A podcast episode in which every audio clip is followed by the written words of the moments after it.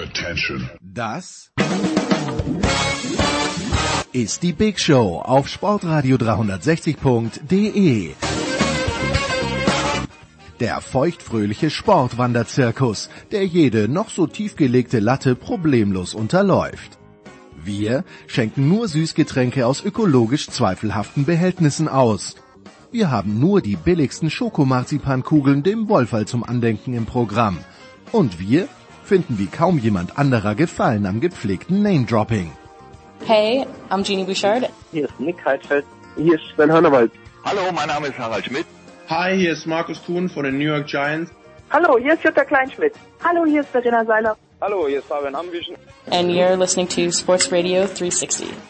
Die Big Show live aus den David Alaba Studios in München. Jetzt.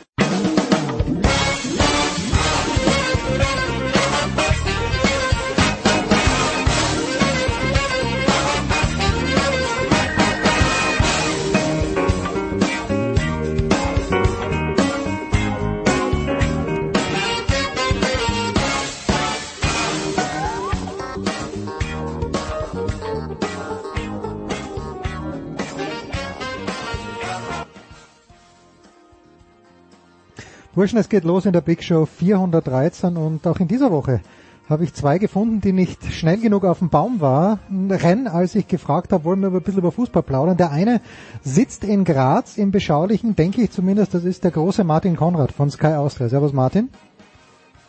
Servus aus der Steiermark. Und in Köln der ebenso große Thomas Wagner, der mir jetzt sagen wird, ob es besonders schlimm ist, Thomas, dass die deutsche Fußball 21 Nationalmannschaft nicht den Titel geholt hat in Udine am Sonntagabend. Servus Thomas. Erstmal Servus in die David Alaba Studios, Servus in die zweitgrößte Stadt der Alpenrepublik. Ähm, also für, für mich ist es überhaupt gar nicht schlimm. Ich kann auch mit diesem insgesamt total aufgehypten ähm, ja, also wir müssen U21 Europameister werden, wir müssen Damenweltmeister werden. Ich kann damit überhaupt gar nichts anfangen. Ich kann das teilweise auch alles nicht mehr ganz ernst nehmen. Ähm, zum Glück reden wir jetzt eh auch nicht über das Niveau der Damen-WM. Äh, das wurde bei uns ja auch äh, in irgendwelche Höhen gehoben, die es einfach nicht hatte. Zum U21 muss ich sagen, ich finde, dass der Jahrgang sich gut entwickelt hat. Ich fand, das war ein gutes Finale mit spielstarken Spaniern, wo die Deutschen gut dagegen gehalten haben. Ich finde aber mit dem Vize-Europameister Titel sind die Deutschen auch gut bedient, denn wenn ich zum Beispiel an ein Spiel gegen Österreich denke, wo unsere Mannschaft klar unterlegen war, dann muss ich sagen, ist Platz zwei gut. Ähm, ich finde, sie sind in dem Turnier durch ein paar Widerstände durchgegangen. Ähm, jetzt wird natürlich die Frage sein, ob du ähnlich wie 2-9, wo glaube ich nachher fünf oder sechs Weltmeister waren, wo fast alle sich in den obersten Ligen etabliert haben, ob da so eine Durchlässigkeit da ist. Sehr interessant finde ich aber zum Beispiel auch diese Diskussion, dass jemand wie Stefan Kunz, der hat das gut gemacht, der auf all seinen Trainerstationen in Deutschland gescheitert ist, hm. dass der jetzt plötzlich der Heilsbringer und Gott ist und wird schon als Nachfolger von Jogi Löw ins Gespräch gebracht. Also ich finde es echt erstaunlich, wie manche Entwicklungen im deutschen Fußball sind. Wie betrachtest du das, Martin, von außen? Weil ich habe die ersten 20 Minuten haben mir gedacht, die Spanier spielen die Deutschen im Finale ja her und Österreich man muss es ehrlicherweise sagen, Nübel, das war natürlich schön, wie er diesen Kopfball von Kalacic heißt er, glaube ich, gehalten hat. Da war natürlich auch Glück dabei und der zweite Kopfball muss sitzen. Es wäre dann wurscht gewesen, weil Österreich nicht ins Halbfinale gekommen wäre. Aber wie siehst du diesen Halbhype, Martin, der da um Stefan Kunz und vielleicht auch ein kleines bisschen um ein paar Spieler in Deutschland herrscht? Na, nur noch zur Ergänzung. Wenn der Kalacic zweimal getroffen hätte, dann wäre spannend geworden. Denn mit dem 4-1, also was ja nicht undenkbar gewesen wäre von den Chancen her, zumindest in der ersten Hälfte, äh, wäre Deutschland raus gewesen und hm. dann hätten alle drei sechs Punkte gehabt und Österreich wäre Gruppensieger gewesen. Aber ähm, Deutschland wäre dann äh, eben raus gewesen, weil ja mit sechs Punkten der Zweite keine Chance gehabt hat, weil ja am nächsten Tag dann ein Unentschieden war zwischen Rumänien und Frankreich. Also ähm, gut, über dieses Turnier und über den Modus haben wir das letzte Mal schon gesprochen. Hm. Das ist ein eigenes Thema, was Deutschland betrifft. Aus der Außensicht stimme ich dem Thomas ziemlich zu. Also es geht alles sehr schnell heutzutage. Wenn ein paar äh, gute Ergebnisse sind, das gilt ja für Spieler wie für Trainer und natürlich äh, für alle Beteiligten im Fußball, dann sind sie gleich die Heilsbringer. Die Außensicht ist für mich insofern interessant. Ich habe die, die Vorberichterstattung bei den Kollegen des öffentlich-rechtlichen Fernsehens sowohl was die U21 betrifft als auch die Frauen äh, WM betrifft gesehen. Und für mich ist es ja immer interessant, mit welchem Selbstbewusstsein in Deutschland über die deutschen Nationalmannschaften gesprochen wird. Also zum Beispiel vor Österreich-Deutschland wurde 40 Minuten nur über Deutschland gesprochen und dann gab es einen drei Minuten Beitrag über Österreich. Ähm, keine Frage an Bierhoff, keine Frage an Kunz, keine Frage an Arnold, der da Experte war, zu Österreich. Das würde es in Österreich nie geben, weil wir immer irgendwie Respekt auch haben vor den Gegnern. Und das äh, ist schon auch einerseits positiv, dass man so selbstbewusst ist und das gilt ja für alle Sportarten in Deutschland und wir sind wer und wir werden auch Weltmeister.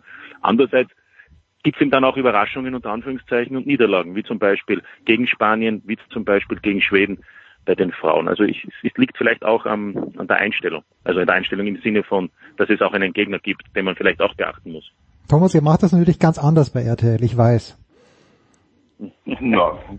ja gut, wir haben natürlich schon, ähm, wir haben natürlich schon ein, äh, immer einen Bericht auch über den Gegner. Ähm, ich will jetzt auch gar nicht hier auf einzelne Sender eingehen. Ähm, aber ich finde das interessant, was, äh, was der Martin sagt. Und ich glaube, äh, einerseits ist es natürlich dieses Ding, ähm, was wir immer schon mal besprochen haben. Es gibt in Deutschland zählt halt wirklich nur Fußball. Es, ich finde es, obwohl ich vom Fußball lebe, ich finde es echt ganz schlimm, wenn ich sehe, was Ruderer, Schwimmer, äh, was die alle ähm, investieren und wie wenig Beachtung die finden.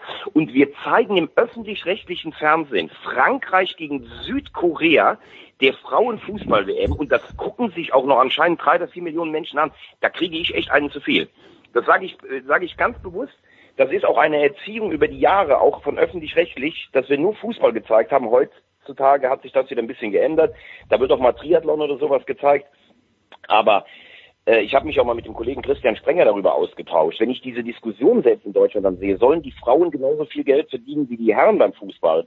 Also wir müssen nicht darüber reden, dass die Fußballer viel zu viel verdienen. Aber ich finde, es ist nirgendwo so ein großer Unterschied innerhalb einer Sportart wie bei äh, zwischen Frauen und Männern wie beim Fußball. Ich finde, das ist überhaupt nicht ansatzweise zu vergleichen durch, durch diesen Faktor Athletik, der so groß ist. Und dass sich jedes Spiel sieben, acht Millionen angucken und dann so, oh, Mission dritter Stern und so. Ich finde auch, ähm, ich habe zwei Halbzeiten gesehen, mehr durch Zufall. Ich fand, dass die Deutschen richtig schlecht gespielt haben und das Niveau auch nicht so gut war.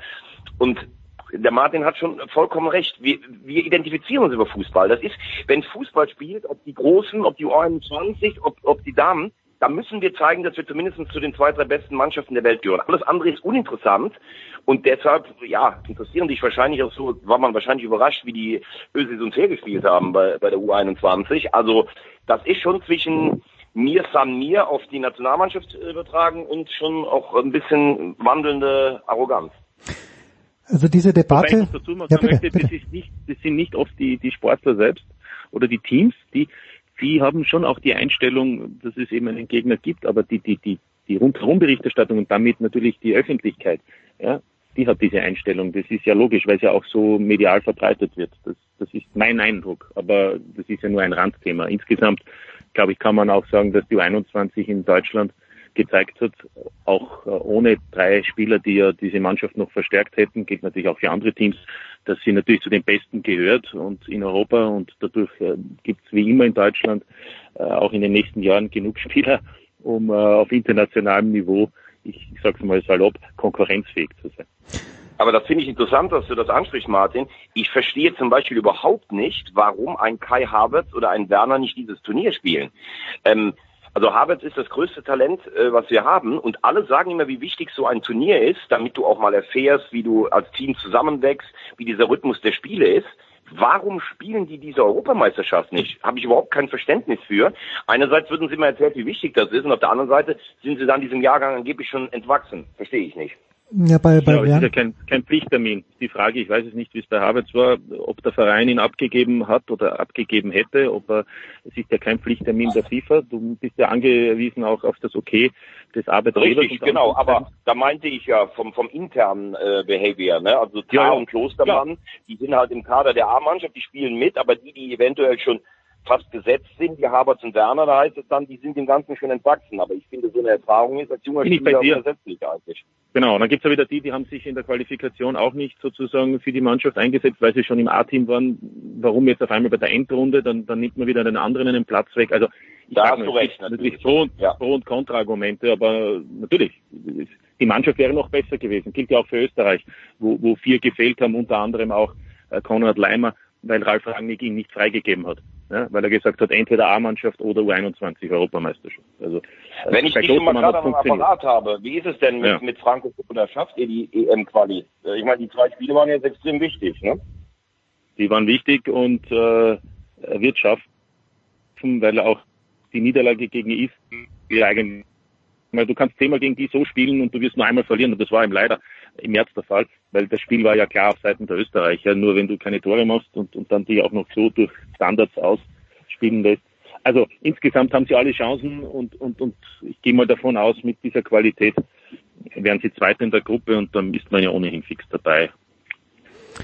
Eine Frage noch zur 21 EM an beide. Martin, ich fange mit dir an, aber ich glaube, ich habe sie beim Werner Gregoritsch schon am Interview gelesen.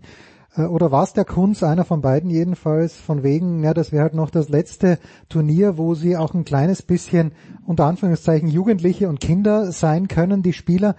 Äh, ich hatte eigentlich gar nicht den Eindruck, schon gar nicht mehr ab dem Halbfinale. Das war, ja, das war, war ein Kampf von der ersten bis zur letzten Minute. Da habe ich nichts mehr Kindliches entdeckt. Du vielleicht noch, Martin. Na, also das letzte Kindliche entdeckt man vielleicht bei einer U19 äh, oder Weltmeisterschaft, aber U21, das sind alles Spieler, die äh, zum Großteil in den Top-Ligen spielen, die Millionäre sind, kann man ruhig sagen, oder zumindest angehende Millionäre, äh, mit wenigen Ausnahmen.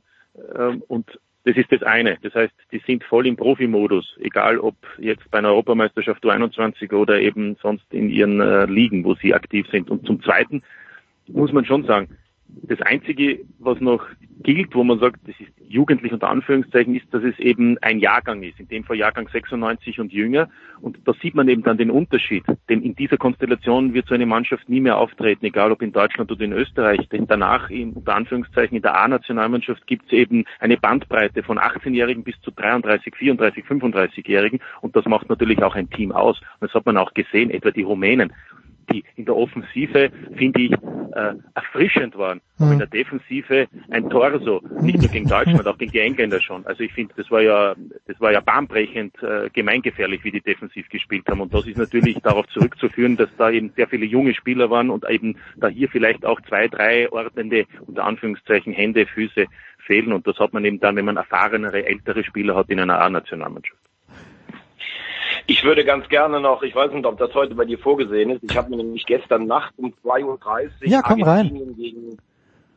Hallo? Ja, ja, komm, komm, komm. Immer, immer her damit. Argentinien gegen Brasilien, bitte. Argentinien, Brasilien. Ich dachte, bei dir stand jemand vor der Tür, komm rein. Ich dachte, da kommt der Postbote oder so. ähm, da muss ich ganz ehrlich sagen, was mir da aufgefallen ist und auch insgesamt in der Berichterstattung, das geht mir echt auf den Zeiger, wenn immer wieder gesagt wird, wenn Messi keinen Titel gewinnt, also WM oder Copa, dann ist er kein ganz großer. Das ist für mich so lächerlich. Ich habe mir gestern das Spiel angeguckt. Also Argentinien hatte 14 zu 4 Torschüsse, hat zweimal Aluminium getroffen, hat, hätte einen Elfmeter glasklar bekommen müssen. Die weisen den sogar darauf hin, der geht noch nicht mal zum Videobeweis. Also das war eine Unverschämtheit.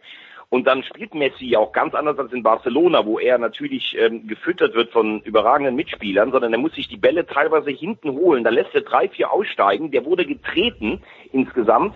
Also dieses Spiel, ich habe es eben im Kicker mal bei dem Kollegen nachgelesen, da wurde es gut bewertet, war so bitter für Argentinien. Und ähm, ich meine, der war jetzt viermal insgesamt im Finale 2014, als die Argentinier sicherlich nicht die schlechtere Mannschaft im Finale waren, mit einem übrigens überragenden Messi dreimal Copa-Finale verloren. Ich glaube, davon zweimal im Elfmeterschießen gegen Chile. Also ich würde es ihm sehr wünschen. Nächstes Jahr ist ja nochmal eine, bevor die dann auch den Vierjahresrhythmus an die EM angleichen. Da ist ja ein Turnier in Argentinien und Kolumbien. Würde ich ihm sehr wünschen, dass er diesen Titel noch holt, weil das hat mir gestern schon echt leid getan. Wobei man sagen muss, das war ja auch die einzige gute Leistung von den Argentiniern im Turnier. Und ich würde jetzt Peru wünschen im Finale, weil ich kann mit dieser brasilianischen Nationalmannschaft auch relativ wenig anfangen.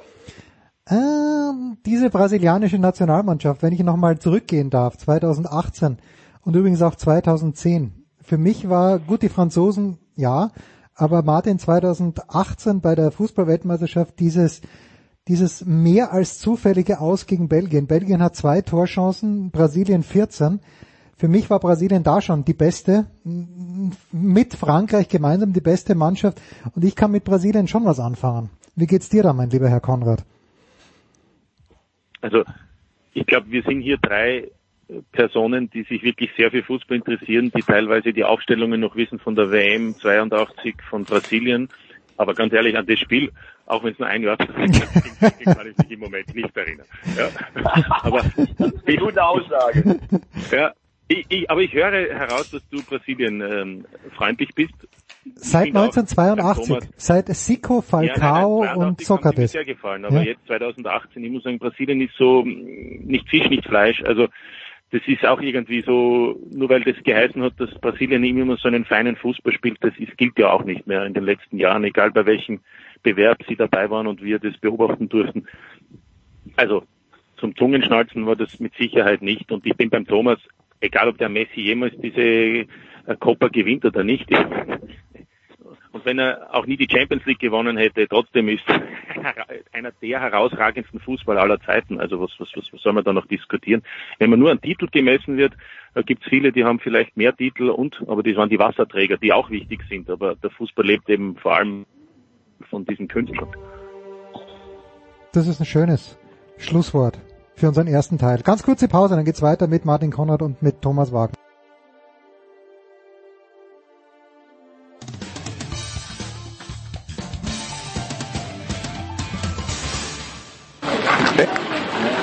Hallo, hier ist Thomas Müller und Sie hören Sportradio 360. Dankeschön.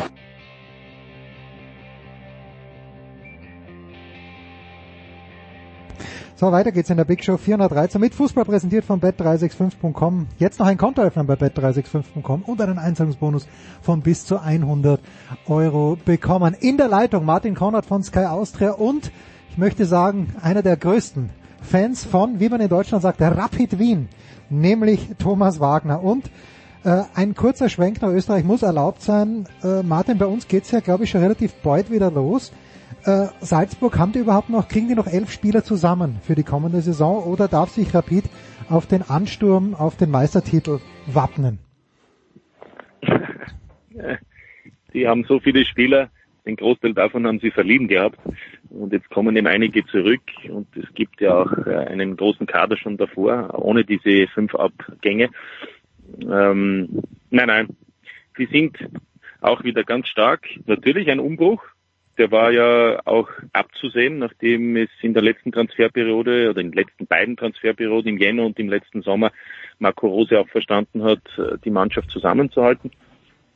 Dass hier vier, fünf Spieler gehen, das war eben so zu erwarten. Und so ist auch das System Salzburg, ähm, nämlich äh, über die Akademien, über die Kooperationsgruppe in der zweiten österreichischen Liga in die Bundesliga in Österreich zu kommen und dann eben Spieler weiterzuleiten. Es hat äh, drei, vier Spieler gegeben, die in dieser Kooperationsmannschaft im Herbst schon enorm unzufrieden waren und eigentlich mit Abgang gedroht haben, weil nichts weitergegangen ist, mhm. weil eben im letzten Sommer Spieler wie Dabur oder auch wie Schlager nicht äh, gegangen sind oder Leiner zu Napoli. Und äh, die haben gesehen haben, okay, bis jetzt hat das so funktioniert, aber jetzt gehen die nicht. Und jetzt mussten die eigentlich gehen, weil ansonsten wäre dieses System, das seit vier Jahren eigentlich oder fünf Jahren hervorragend funktioniert, eigentlich äh, in großer Gefahr gewesen. Insofern, äh, jawohl, es ist ein Umbruch, erneut, aber es sind wieder drei, vier Spieler dabei, die wieder die Möglichkeit haben, genau solche Typen zu sein, wie es eben jene sind, die in diesem Sommer Salzburg verlassen. Insofern äh, wird Rapid, aber auch Austria äh, Lars gut daran tun, äh, sich zu bemühen, um die restlichen Plätze zu spielen. Thomas, jetzt äh, wird ja Salzburg natürlich auch zu Recht immer wieder vorgehalten, dass sehr, sehr viele Spieler nach Leipzig gehen. In dem Sommer war es jetzt gar nicht so. Der Schlager geht nach Wolfsburg und der Leiner geht nach Gladbach. Ich weiß, du bist, du stehst diesem Konstrukt, wie es immer so schön heißt, äh, Red Bull auch ein kleines bisschen oder sehr kritisch gegenüber. Macht das für dich einen Unterschied, dass die Spieler sich jetzt andere Clubs suchen oder ist das alles ganz, ganz böse? Nein, also wie gesagt, ich habe das ja öfter schon gesagt. Ich ähm, finde, dass sie mit dem vielen Geld, das sie haben, einen richtig guten Job machen. Ich habe letztes Jahr das Spiel gesehen in der Europa League. Äh, das habe ich mit äh, Roman Weidenfeller moderiert. Salzburg gegen Leipzig. Das war, was Salzburg gespielt hat. Das hat mich total beeindruckt. Ich habe auch das Spiel gesehen von Salzburg bei Celtic Glasgow. Fand ich auch ganz toll. Ich sage trotzdem immer nur, wenn die Leute sagen, zum Beispiel, du kriegst 40 oder 50 Millionen, warum können dann Mannschaften wie 60, Kaiserslautern, der HSV nicht so ich finde, das ist ein bisschen anders. Du hast ja in diesen Vereinen oft auch Altlasten, die erst mal entsorgt werden müssen. Und wenn du die Red Bull oder RB Leipzig dann in der fünften Liga anfängst, kannst du das Ganze natürlich mit strategischem Weitblick viel besser planen, wie das Ralf Rangnick gemacht hat. Äh, zu Salzburg, ich weiß nicht, ob es für die Liga auf Dauer so gut ist, wenn der Unterschied zwischen dem ersten und äh, den potenziellen Verfolgern so dermaßen riesig ist. Also es ist ja eigentlich Bayern äh, in der Bundesliga nochmal zum Quadrat mindestens. Ansonsten glaube ich, tut es beiden Clubs auch ganz gut. Äh, das tut Salzburg, glaube ich, ganz gut, wenn sie sich nicht einfach nur, okay, wir bilden hier aus oder müssen wir alles nach Leipzig abtreten. Und ähm, dass, dass das vielleicht ein Flochten wird, vielleicht auch Leipzig, ähm, wenn man nochmal im Europapokal aufeinander trifft. Aber ich finde die Spieler, die die hervorbringen, äh, also ich finde das, finde das enorm. Ich finde, was Rose da geleistet hat, toll, weil man ja auch den internationalen Vergleich schwellen muss. Und da spielen sie in der Europa League, machen sie ja seit Jahren eigentlich einen überragenden Job. Ähm, also um deine Frage zu beantworten, das ist natürlich ein sehr, sehr interessanter Markt auch für die, für die Bundesliga, weil du einfach äh, sprachlich und kulturell keine Barrieren hast. Ähm, und ich bin mal echt sehr gespannt, wie sich Salzburg dieses Jahr in der Champions League äh, schlägt. Und die Spieler, die neu kommen, da kann ich nur jedem zu gratulieren und auch Gladbach zur Hose. Martin, ich habe ähm, den, äh, hilf mir mal ganz schnell, Thomas, wer ist nochmal der Sportchef von Mainz? Fällt mir gerade mal nicht ein. Rufen Schröder, oder? Genau, genau. Genau, und der Schröder. Der Schröder. Ist in Hoffenheim. Äh, genau, der Schröder. Und der hat vor dem Finale zwischen äh, Spanien und Deutschland bei der 21 EM gesagt, eben, naja, okay, wir haben ja die, die zwei Deutschen da sind, aber wir haben auch diesen einen Spanier. Martin, wir, wir haben uns ja damit abgefunden, im Grunde genommen, dass Österreich, wenn es denn super läuft, eine Ausbildungsliga ist und dass die Spieler und Trainer dann irgendwo anders hingehen. Aber ist es nicht vielleicht auch bei der deutschen Bundesliga so, dass es da Vereine gibt, die für ja, spanische Vereine, englische Vereine mittlerweile auch sowas sein könnten, dass die dort ihre 21-Jährigen hinschicken und die ein Jahr dann spielen, sich in Hoffenheim oder sonst irgendwo beweisen müssen, dann wieder zurückgehen. Ja, ich meine, ich kann Österreich ist eine Ausbildungsliga, kann ich sagen, so wie Portugal. Die kann Deutschland als, als, als eine große Nation und in dem Fall nicht nur Fußballnation, sondern als einen großen Markt nicht, nicht annähernd vergleichen.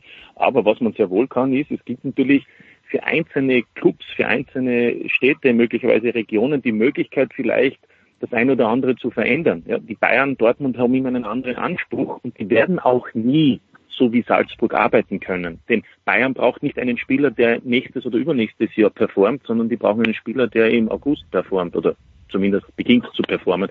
Und das ist der große Unterschied. Was vielleicht ein Club aus äh, der zweiten deutschen Liga oder ähm, im Bereich äh, des, des, des, des unteren Drittels der ersten deutschen Liga eher machen kann, ist, dass er vielleicht mit Kooperationsclubs äh, versucht, ähnlichen Weg zu gehen wie Salzburg, denn das ist ja auch nicht Gott gegeben gewesen und so viel zum Thema Geld, ja. Fast äh, sieben Jahre lang äh, war das überhaupt nicht der Fall bei Salzburg. Da wurde das gemacht, was die meisten machen. Man kauft sich teure Spieler, unter Anführungszeichen, irgendwer verdient daran und die Mannschaft ist zwar immer wieder Meister geworden, aber es war überhaupt nichts Nachhaltiges dabei. Erst durch Ragnik hat sich was verändert. Salzburg ist auf dem Markt der 15, 16 bis 18-Jährigen, also äh, Spieler aus einem anderen Kontinent darf man ja mit dem Alter von 18 holen. Innerhalb Europas darf man sie ja auch schon mit 16 holen. Auf diesem Markt ist Salzburg top. Also allerhöchstes Niveau im Vergleich zu allen Top-Clubs Europas. Warum? Mhm. Weil Salzburg auch diese 1, 2, 3 Millionen Euro für 16, 17, 18-jährige Afrikaner, Asiaten oder im Europäer zahlt, wie zum Beispiel auch Juventus oder Real Madrid. Die zahlen dann auch nicht mehr. Sobald aber dann Richtung 20, 22, 25 Jahre geht, sind Summen im Spiel, wie wissen Sie, bis zu 120 Millionen jetzt, jetzt für Joao Felix. Also äh, da ist natürlich dann nichts mehr möglich. Das meine ich. Da hat Salzburg vielleicht äh, eben etwas gezeigt, was sein kann, wenn man auch dann die richtigen Schlüsse daraus zieht und wenn man dann auch die richtigen Scoutings hat, um eben solche Spieler zu holen und natürlich auch das Geld hat. Aber das wäre vielleicht auch für den einen oder anderen deutschen Club, der auch über ein Budget von 40, 50, 60 Millionen verfügt, die Möglichkeit, sofern er natürlich keine Altlasten hat. Ich finde, das ist ein sehr guter Punkt, den der Martin gerade anspricht. Denn es ist ja nicht so, dass du, wenn du Salzburg bist, dass dir die Spieler wie gebratene Tauben in den Mund fliegen.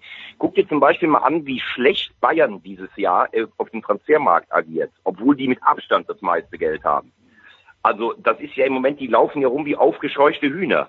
Die sind einerseits in Deutschland so überlegen wie noch nie in ihrer Vereinshistorie. aber kriegen eigentlich in dem Segment, weil es zählt ja für die 10, 15 Topclubs in Europa, zählt ja eigentlich nur noch der Champions League Titel. Das ist ja das Perverse.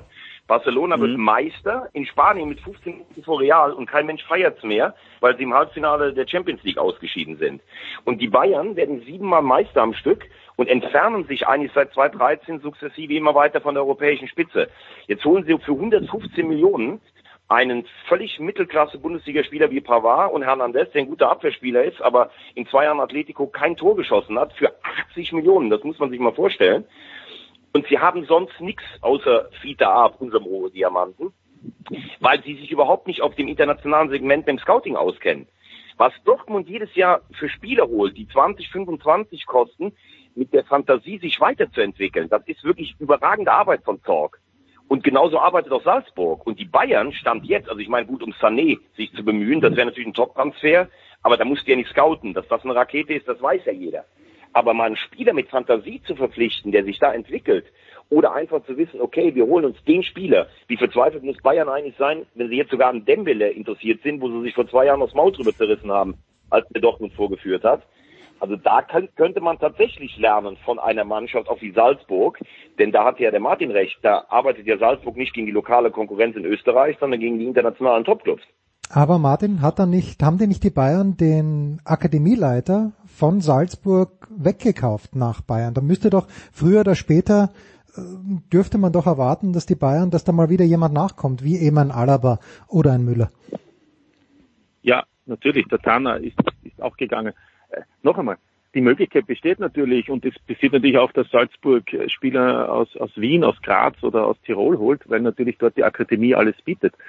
Aber der Konkurrenzkampf ist bei den 15-Jährigen noch nicht das Problem für die Österreicher. Aber in der U18 hm. ist es dann so oft vorbei, weil dann kommen eben die besten Europäer, so wie jetzt Soboslai, der Ungar, der ja, sage ich einmal, dann der nächste nächstes Jahr sein wird, der in so einem internationalen Top-Club gehen wird. Und spätestens dann wenn sie in Liefering sind, beim Kooperationsclub in der zweiten Liga, haben es die Österreicher besonders schwer, weil da sind dann plötzlich Afrikaner, Asiaten, Südamerikaner da, die eben diese Qualität schon haben. Oder da kommt eben dann zum Beispiel plötzlich ein Upamecano, den man jetzt ja auch in hm. Deutschland kennt, der, der, der kommt da hin mit 17, 18 und, und du sagst, das gibt's ja nicht. Ja? Und da kommt kein Österreicher hin. Ich will nur sagen, die Qualität ist natürlich dann enorm und das gilt aber auch, äh, oder diese Möglichkeit gibt's natürlich dann auch in Deutschland. Nur was hat Bayern? Bayern hat keinen Kooperationsclub in dem Sinn und Bayern braucht eben dann mehr als nur einen Spieler, der ein Jahr vielleicht benötigt, um dann auch äh, die Klasse zu haben, weil eben, wie der Thomas sagt, die Bayern ein anderes Ziel haben, nämlich sofort die Champions League zu gewinnen. Und dieses Problem haben eben diese absoluten Top-Clubs. Aber ich sage nur, äh, Werder Bremen, Bayer Leverkusen, Gladbach, die könnten alle natürlich mit diesem äh, finanziellen Background äh, auch in diese Richtung arbeiten, um vielleicht auch nachhaltig die Qualität zu haben und nicht nur dann einen Spieler zu verpflichten, den ich ohnehin jede Woche sehe und wo ich sage, wow, der ist super und den kaufe ich mir jetzt. Ja, das ist jetzt, finde ich, nicht die große Herausforderung. Schön. Ich bedanke mich ganz herzlich bei euch beiden für ein improvisiertes, möchte ich sagen, Fußballsegment, weil eigentlich nichts los ist und irgendwie ist dann doch immer was los. Aber Thomas, äh, ich habe dir ja äh, aus Rom, meine ich, war es, einen Screenshot geschickt, wie ich Wasserball angeschaut habe. Äh, was, wie, wie verbringst du jetzt deine Wochenenden?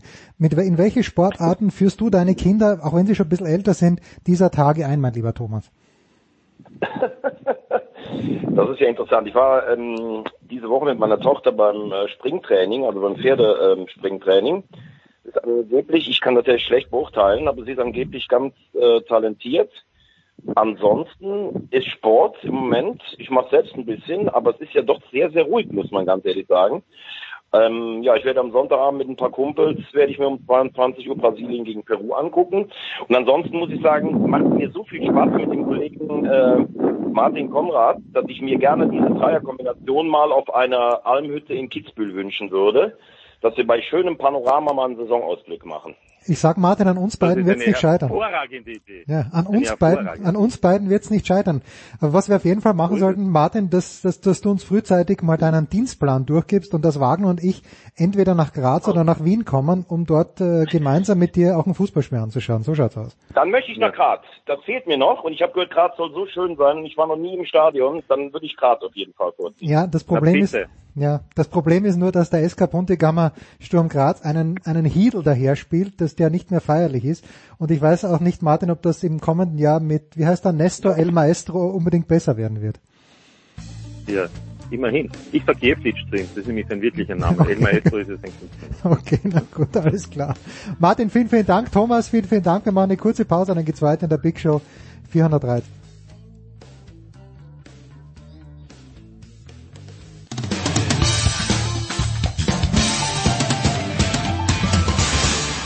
Ja, hallo liebe Sportradio 360 Hörer, hier ist der Jürgen Melzer und ich wünsche euch einen schönen Tag.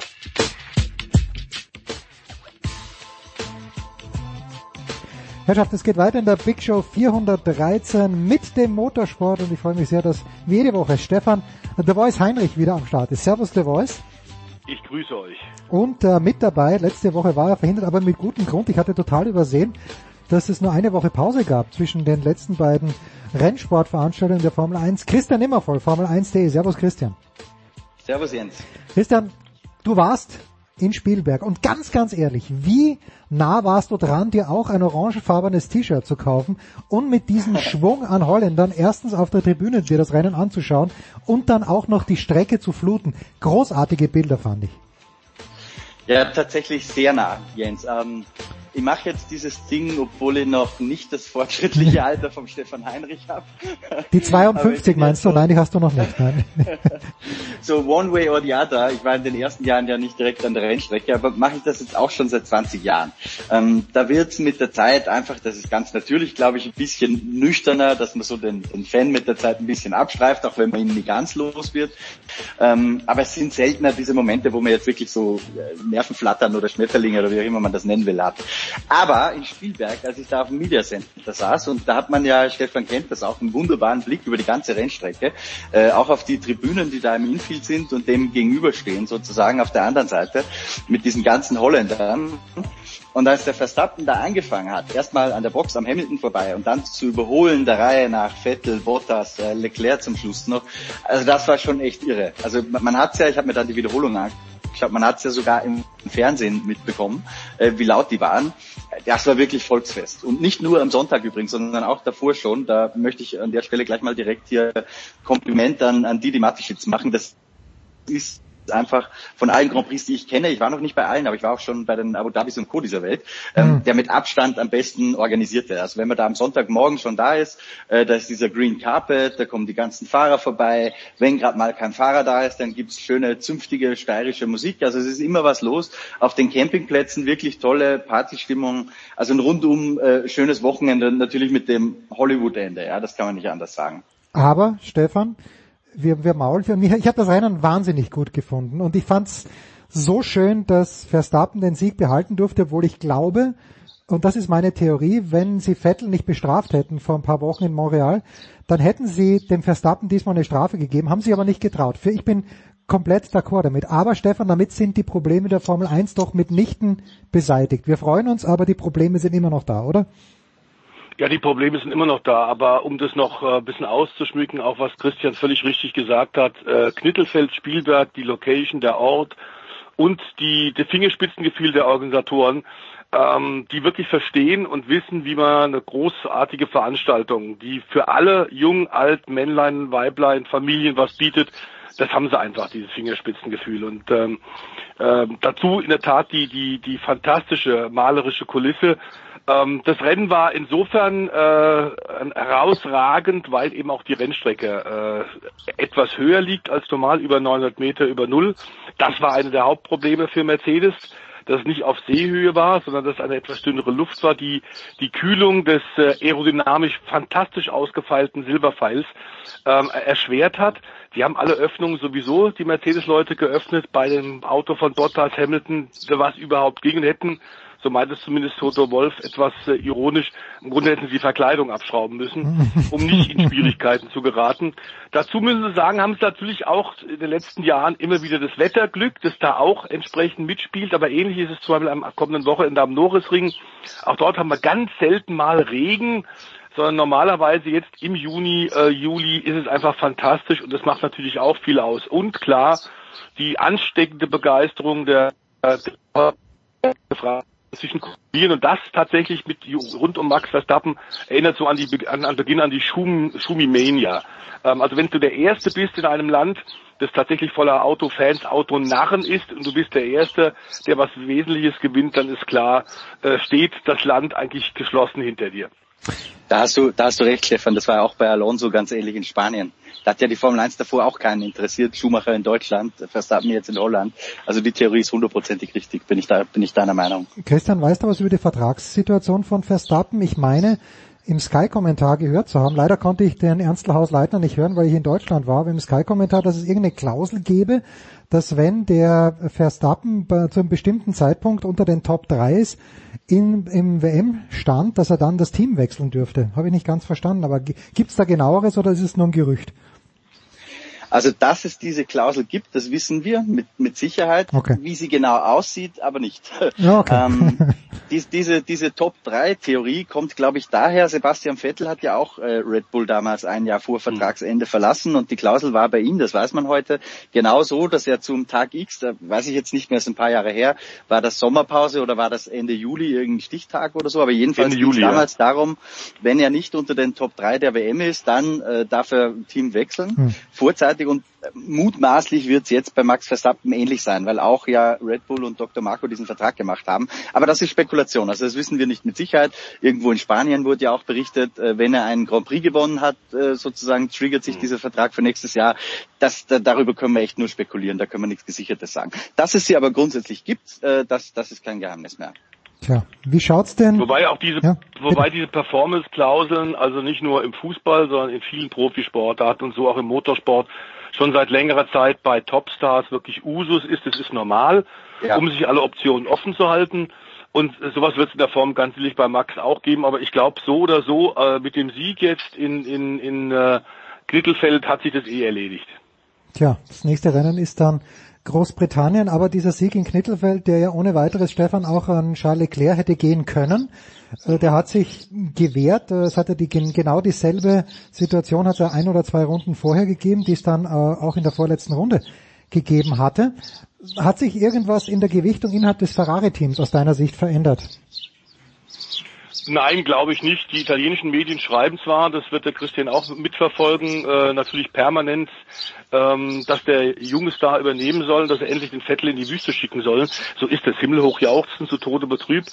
Jeder weiß, dass deswegen bei Ferrari das Leben als, als Rennfahrer so schwierig ist, weil du diese hysterische, äh, ich nenne es mal hysterisch, äh, augenzwinkernd, in Anführungszeichen, italienische Öffentlichkeit hinter dir hast die dich äh, entweder in den Himmel hochjubelt oder eben äh, in die Tonne tritt. Mhm.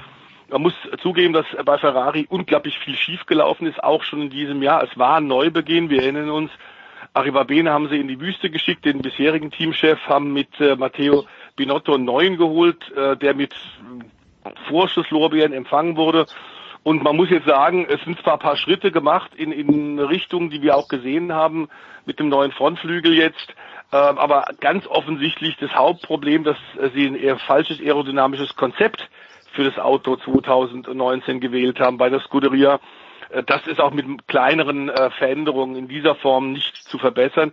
Das Auto ist, glaube ich, ein bisschen besser geworden über äh, eine Runde, ähm, aber sie machen wahnsinnig viel Fehler und so war es auch dieser Defekt von Vettel vor Q3, der ihn am Ende dann also auf die neunte Position, Startposition zurück hat gleiten lassen. Das war ein Fehler. Die Taktik bei Charles Leclerc im Rennen war falsch. Ähm, auch wenn sie mit der weichen Mischung rausgefahren sind am Anfang, um sich gute Startpositionen zu holen, das war ein taktische, strategische Überlegen des Teams.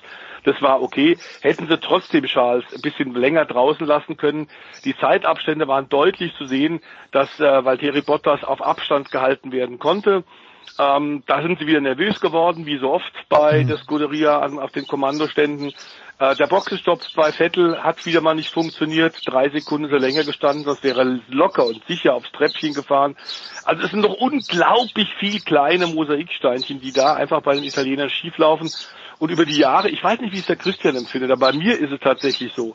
Über die Jahre habe ich den Eindruck, äh, Sergio äh, Macchione und viele andere hatten immer wieder gesagt, ja, wir sind jetzt doch wieder nach vielen Jahren ein italienisches Team. Wir wollen die Schlüsselpositionen äh, von Italienern besetzt halten. Und ich habe den Eindruck, äh, der Qualität der Arbeit tut das nicht unbedingt gut, aber da bin ich natürlich Außenstehender und kann das nicht so genau sehen. Das ist zumindest über die letzten vier, fünf Jahre gesehen mein Eindruck. Es geht nicht wirklich voran. Christian, magst du dazu was sagen oder ähm, ja, also der, Stefan hat es erstmal Nagel auf den Kopf analysiert. Perfekt, finde ich das ganze Wochenende. Ähm, das mit den Italienern, der Zusammenhang, der ist da, den kann man nicht wegdiskutieren. Ja, just als diese äh, italienische Kultur bei Ferrari wieder gepusht wurde, haben diese leicht chaotischen Dinge angefangen zu passieren ob es jetzt tatsächlich die Italiener sind, die es einfach nicht hinkriegen, organisiert zu arbeiten, also ob das ein kulturelles Problem ist oder ob es einfach an vielleicht nicht ganz so straff organisierter Führung liegt oder wie auch immer, das wage ich jetzt nicht zu beurteilen. Aber den Zusammenhang gibt's, also gar keine Frage. Eine Sache noch, Christian. Äh, Niki Lauda wurde geehrt und äh, du hast ja im letzten Jahr netterweise auch einen Artikel geschrieben in unserem Jahresmagazin und ich glaube irgendwie wörtlich hast du so geschrieben, wir, wir wollen das glauben oder irgendwie Niki Lauda sagt, es gehe ihm gut und wir wollen das glauben. Wir wissen, dass es ihm dann nicht gut gegangen ist, selbstverständlich nicht. Aber wie ist dieser Tribute an Niki Lauda bei dir angekommen? Was, was hat dich da irgendwas bewegt? Es wurde auch eine Kurve nach ihm benannt. Wie, wie hast du es erlebt am Wochenende? Ähm, sehr schön und sehr angemessen. Also man hat ja verschiedene Dinge gemacht. Es gibt in, in Spielberg, wenn man vom Media Center, muss man unter der Stadt Zielgerade durchlaufen, äh, um dann in den Paddock zu kommen. Und da ist dieser, wie nennen die das, Stefan, Walk of Champions oder so, glaube ich, mhm. wo, wo die in diesem Tunnel halt verschiedene Fotos und so aufgehängt haben. Und da haben sie die ganze Reihe lang, das war leider halt nicht für die Öffentlichkeit, sondern nur für die Paddock-Gäste zu sehen, aber da haben sie die ganze Reihe, einen Haufen richtig schöner Bilder aus dem Leben, mhm. nicht nur aus der Karriere, sondern auch aus dem Leben von Niki Lauda aufgehängt. Und dann eben das Benennen der Kurve, ähm, wo ich finde, dass man das nicht am Sonntagmorgen um neun schon machen hätte müssen, sondern vielleicht auch später, wenn mehr Menschen da waren. Weiß hm. ich aber nicht, ob das vielleicht ausdrücklicher Wunsch von Birgit Lauder und ihrem Sohn Lukas war, die das ja, die da da waren für den Fototermin, dass eben vielleicht noch nicht der große Rummel ist, das, das weiß ich nicht. Ähm, und dann haben sie ja auch am Samstagabend, äh, ich glaube, 60.000 rote Kappen aufgelegt. Mhm. Ähm, da habe ich die Bilder bis heute noch nicht genau gesehen, die Zeit habe ich noch nicht gehabt. Ähm, mit der Idee, dass die Fans die eben auch anziehen in der Aufwärmrunde und so weiter. Ähm, also ja, ich habe das als, als sehr angemessen empfunden ähm, und man hat auch gespürt, auch im, im Fahrerlager stand zum Beispiel der Ferrari, wie heißt der, 400, 712 T oder so, glaube ich. Ähm, der war da auch ausgestellt, äh, ein McLaren war ausgestellt, der, der Weltmeister McLaren von Niki Lauda. Also man hat schon sehr viel getan und das wäre, glaube ich, jetzt, wo ein, zwei Grand Prix nach seinem Tod hier schon verstrichen sind, äh, vielleicht nicht an jedem Austragungsort angemessen gewesen. Mhm. Aber gerade in Spielberg finde ich schon. Ähm, da hat er auch einmal der einzige Österreicher, der bis heute den, mhm. den Heim Grand Prix gewonnen hat. Also das, das hat schon gepasst und hat man, Stefan hat vorher schon mal gesagt, äh, Red Bull hat ein sehr gutes Gespür dafür, ähm, was man auch für die Fans tut und wie man es tut. Und ich finde, das ist auch hier sehr gut gelungen.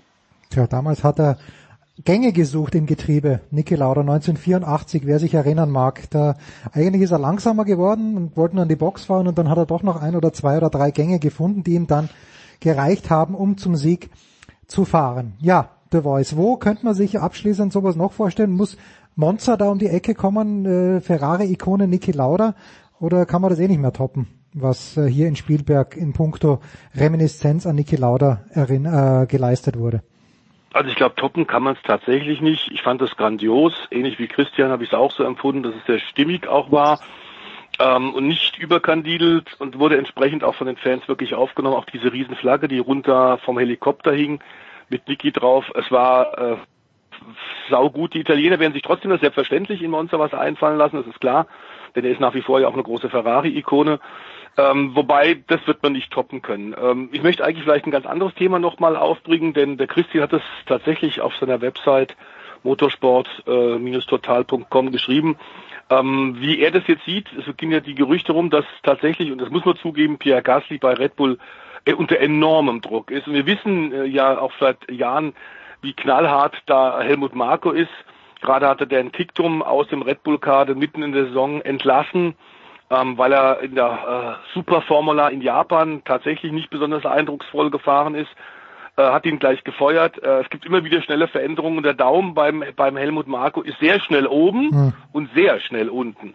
Ähm, aber tatsächlich, es gibt ja mehr und mehr Gerüchte und ich war nicht am Red Bull Ring, der Christian war es, deswegen an ihn direkt die Frage, was ist denn da dran an den Gerüchten, ähm, dass Vettel bei Ferrari so langsam nervend, dass es nicht vorangeht, richtig glücklich, weil er auch nicht die klare Nummer eins ist.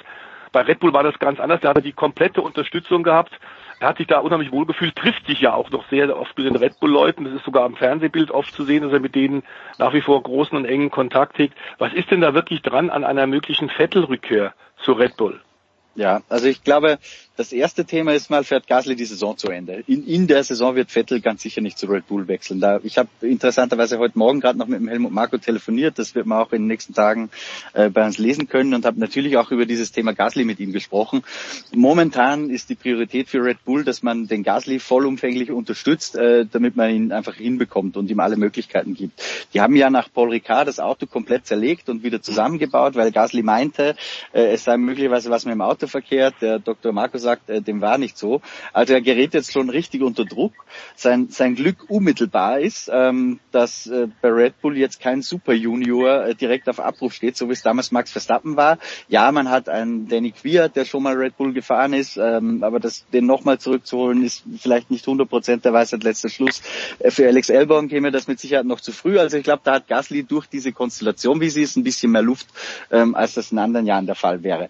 Und bei Sebastian Vettel ist die Situation, glaube ich, die, dass, Stefan, die Einschätzung teile ich, ähm, er sich bei Ferrari einfach von der Rückendeckung vom Team her, und das hat, glaube ich, angefangen nicht erst in Hockenheim letztes Jahr, aber da wurde es dann tatsächlich ein richtiges Thema, ähm, dass er sich einfach nicht so wohl aufgehoben gefühlt hat, wie äh, das bei Red Bull der Fall war. Nehmen wir zum Beispiel das Beispiel Kanada, diese strittige Situation mhm. zum Schluss des Rennens. Helmut Marko war der, der ihn eigentlich in der Öffentlichkeit am meisten verteidigt hat. Äh, von, von Mattia Binotto, der, der war da etwas ruhiger. Und oder auch am Montag war auch so ein Indiz, ja, neben denen, die du jetzt schon erwähnt hast, Stefan, dass Sebastian ja immer noch ein- und ausgeht bei Red Bull. Am Montag wurde ja Christian Horner bei, bei Servus TV am Hangar 7, man weiß, äh, Red Bull-Sender, mhm. äh, direkt darauf angesprochen, was denn da jetzt dran ist an diesen Vettel-Gerüchten, äh, zurück zu Red Bull. Und sagen wir es mal so, er gibt sich nicht unfassbar viel Mühe, das äh, aus der Welt zu schaffen. Ähm, ich glaube, man hält sich halt die Türen offen. Ich glaube nicht, dass das schon abgemachte Deals sind und wir, wir reden jetzt schon konkret drüber, kommst du zurück. Aber ich glaube, dass man sich Türen offen hält, vor allem für den Fall, äh, dass vielleicht Max Verstappen sagt, äh, ich sehe hier nicht die Perspektive, auch nächstes Jahr Weltmeister zu werden und wenn er denn kann, äh, möglicherweise ziehe ich diese Ausstiegsklausel, ähm, weil man weiß, dass er ganz gern auch im Mercedes sitzen würde oder dass sein Vater und sein Manager Raymond Vermeulen auch immer wieder mit Toto Wolf plaudern, offiziell ja nur Kaffee trinken, aber das klappt, wird sehen. Ähm, das heißt, ich glaube, da, Verstappen ist die Königsfigur dieses Jahr auf dem mhm. Transfermarkt. Wenn Toto Wolf sagt, äh, also A, Verstappen muss wirklich weg wollen von Red Bull, ähm, weil er nicht die Perspektive sieht, da Weltmeister zu werden. Da werden, glaube ich, die nächsten Rennen sehr klein für ihn. Wenn dann B, Toto Wolf sagt, äh, wir tun uns ein Duo Verstappen-Hamilton an, er, er, spricht ja wörtlich davon, diesen Bullen muss man erstmal reiten, ähm, und dann kann sich eine ganze Kettenreaktion in, in Bewegung setzen. Und in dieser Kettenreaktion, dass Sebastian Vettel am Ende bei Red Bull landet, halte ich für nicht ausgeschlossen. Weil Sebastian Vettel, um das auch mal aus seiner Perspektive zu sehen, ähm, so ein bisschen in der Situation ist wie 2014 bei Red Bull, als da einer ins Team kam, neu, damals war es mhm. Daniel Ricciardo, ähm, wo er, glaube ich, auch weiß, das wird jetzt kein Selbstläufer, den zu schlagen. Und vielleicht ähm, tue ich mir auch was Gutes, wenn ich dem jetzt aus dem Weg gehe viel Spekulation, das ist ganz wichtig. Ja, das sind jetzt subjektive Meinungen und Ansichten von mir, gestützt auf Beobachtungen.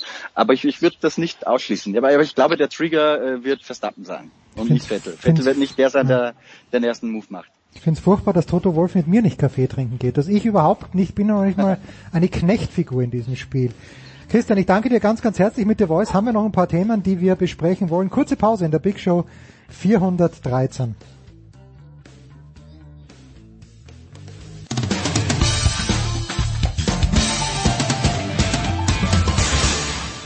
Hallo, hier ist Verena Seiler und ihr hört Sportradio 360.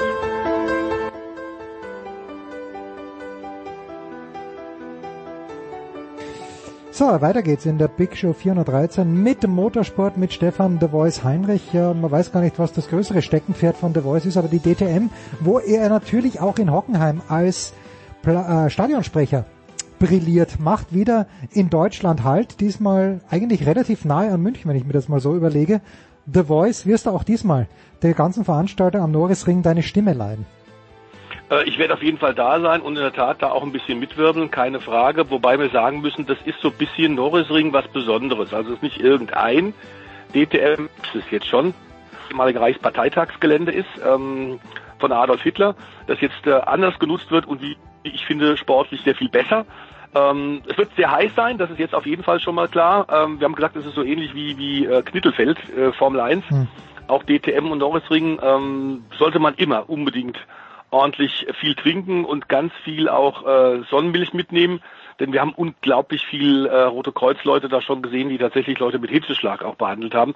Das wird für die Fahrer dann natürlich im äh, feuerfesten Overall, im Nomex äh, Unterwäsche noch schwieriger werden. Äh, die Rennstrecke selbst ist ähm, nicht schwierig, mhm. sozusagen, ist ein Stop-and-Go-Kurs äh, auf diesen Betonplatten teilweise auf dem Asphalt äh, mitten im Herzen der Stadt, äh, in der Nähe des Dutzendteichs, hat so ein bisschen Monaco-Atmosphäre, auch weil unglaublich VIP, viele VIPs und Sternchen äh, sich da zeigen. Ähm, das ist ganz klar. Dazu ist es äh, als Halbzeit der Saison eben auch immer so ein bisschen ein Bilanz ziehen.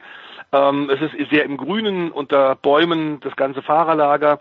Die Leute können eigentlich überall hin, das ist fantastisch und äh, natürlich sportlich ist es sowohl für Audi, für äh, BMW, zwei der großen Königsfiguren, neben Neueinsteiger Aston Martin, äh, insofern ein Heimspiel, weil äh, die Konzernzentralen in Ingolstadt und in München natürlich nicht so weit weg sind. Insofern willst du da, wirst du da ganz sicherlich auch Tausende von BMW und Audi Mitarbeiter sehen. Tja, aber ich, ich bin dieser Glamour-Faktor, der schockt mich ein bisschen. Ich bin mir sicher, man wird es sehr, sehr gerne hören in Nürnberg, dass man mit Monte Carlo verglichen wird äh, dieser Glamour-Faktor, ich überlege jetzt gerade, wer da hinkommen könnte aus der ersten Riege der Deutschen. Äh, wer, wer ist eigentlich der bekannteste Deutsche im Moment, wo man sagt, okay, auf der Bühne äh, Politiker ausgenommen, aber da, da würde ich sagen, boah, dass der da ist. Es ist immer noch Thomas Gottschalk, ich weiß es gar nicht, der Voice. Äh, könnte sein, der wäre ja so etwa in meinem Alter. Ja, so. Nein, nein, nein, nein, nein, du bist deutlich jünger. Das also von halt. der, von der Leyen ist wahrscheinlich aktuell, zumindest gestern, ja. der bekannteste Deutsche momentan. Aber ich glaube, Politik ist nicht so das ganz große Thema für uns heute, lieber Jens. Nee, überhaupt nicht. Ich meine nur, also wer, wer ist wirklich die Prominenz in Deutschland? Ich, mir fällt jetzt gar niemand so richtig ein, weil Boris Becker ist ja in Wimbledon engagiert, da sprechen wir später dann noch drüber. In der DTM allerdings, äh, wir sind hier ja natürlich äh, mit österreichischer Beteiligung ganz, ganz stark dabei. Philipp Eng ist nicht weit hinter äh, René Rast. Äh, ich hab, ich, ich traue dem Braten immer noch nicht ganz, dem Philipp Eng Braten, so sehr äh, ich ihm natürlich wünsche, dass er hier sehr, sehr gut abschneidet. Wie siehst du seine Perspektiven? In, für die letzten 2, 4, 6, 8, äh, nee, 2, 4, 6 Stationen sind es noch mit zwölf Rennen. Also ich glaube, dass er sehr gute Chancen hat, dass er wirklich angekommen ist in der DTM nach seinem Debütjahr äh, 2018 ist er jetzt wirklich vorne mit dabei, zehn Punkte nur hinter René Rast und hat alle Chancen. Ich glaube, dass BMW äh, inzwischen auch ein paar Defizite an ihrem Auto etwas abgestellt haben. Inzwischen können sie auch über die Distanz gehen. Ähm, Norrisring ist natürlich auch ein bisschen, wir haben es gesagt, aufgrund des Charakters die kürzeste Rennstrecke im Kalender. Ähm, mehr oder weniger zwei Haarnadelkurven, eine schnelle, äh, ein schnelles S, das Schöller S und sonst eigentlich geht's geradeaus. Es ist eine extreme Belastung, auch aufgrund der Außentemperaturen für Mensch und man Bremsen, ähm, Reifen ab, das ganz große Thema sein. Da können wir allerdings auch gleich was vermelden als ITR-Chef einen großen Erfolg wieder äh, zwischenzeitlich vermelden kann. Man hat nämlich mit dem Reifenausrüster Hankook den Vertrag um drei weitere Jahre. Ähm, das heißt, die Koreaner werden weiter dabei sein, werden weiter ähm, mit Technik und mit viel Geld äh, die DTM unterstützen und fördern. Ähm, das sind aktuell in dieser Phase, wo man nicht ganz genau weiß, wie, wie, wie geht es denn weiter. Wir haben ja bei, hier bei Sportradio 360 äh, der Stefan Ehlen und ich auch schon oft darauf hingewiesen, dass dieses neue Class One Reglement kommen wird und dass dahingehend der Gerhard Berger versucht, tatsächlich das, was wir in der Formel 1 dringendst brauchen, auch in der DTM umzusetzen, nämlich weniger Aero. Mhm. Die Autos müssen leichter sein äh, zu fahren in Dirty Air eines vorausfahrenden Fahrzeugs. Dann werden wir wieder mehr Überholmanöver haben.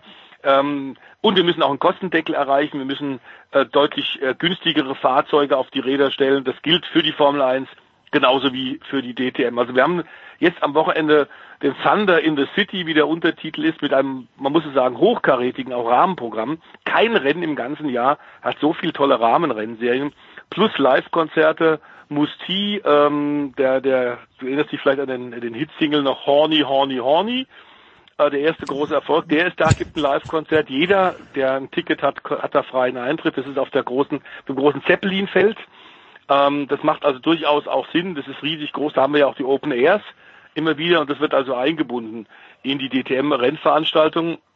Ich glaube, Philipp Eng hat sehr gute Chancen, aber auch der äh, zweite der BMW-Fahrer, der vorne mit dabei ist, aktuell auf Tabellenrang 4, Zweifach-Champion Marco Wittmann. Für den ist es ein Heimspiel.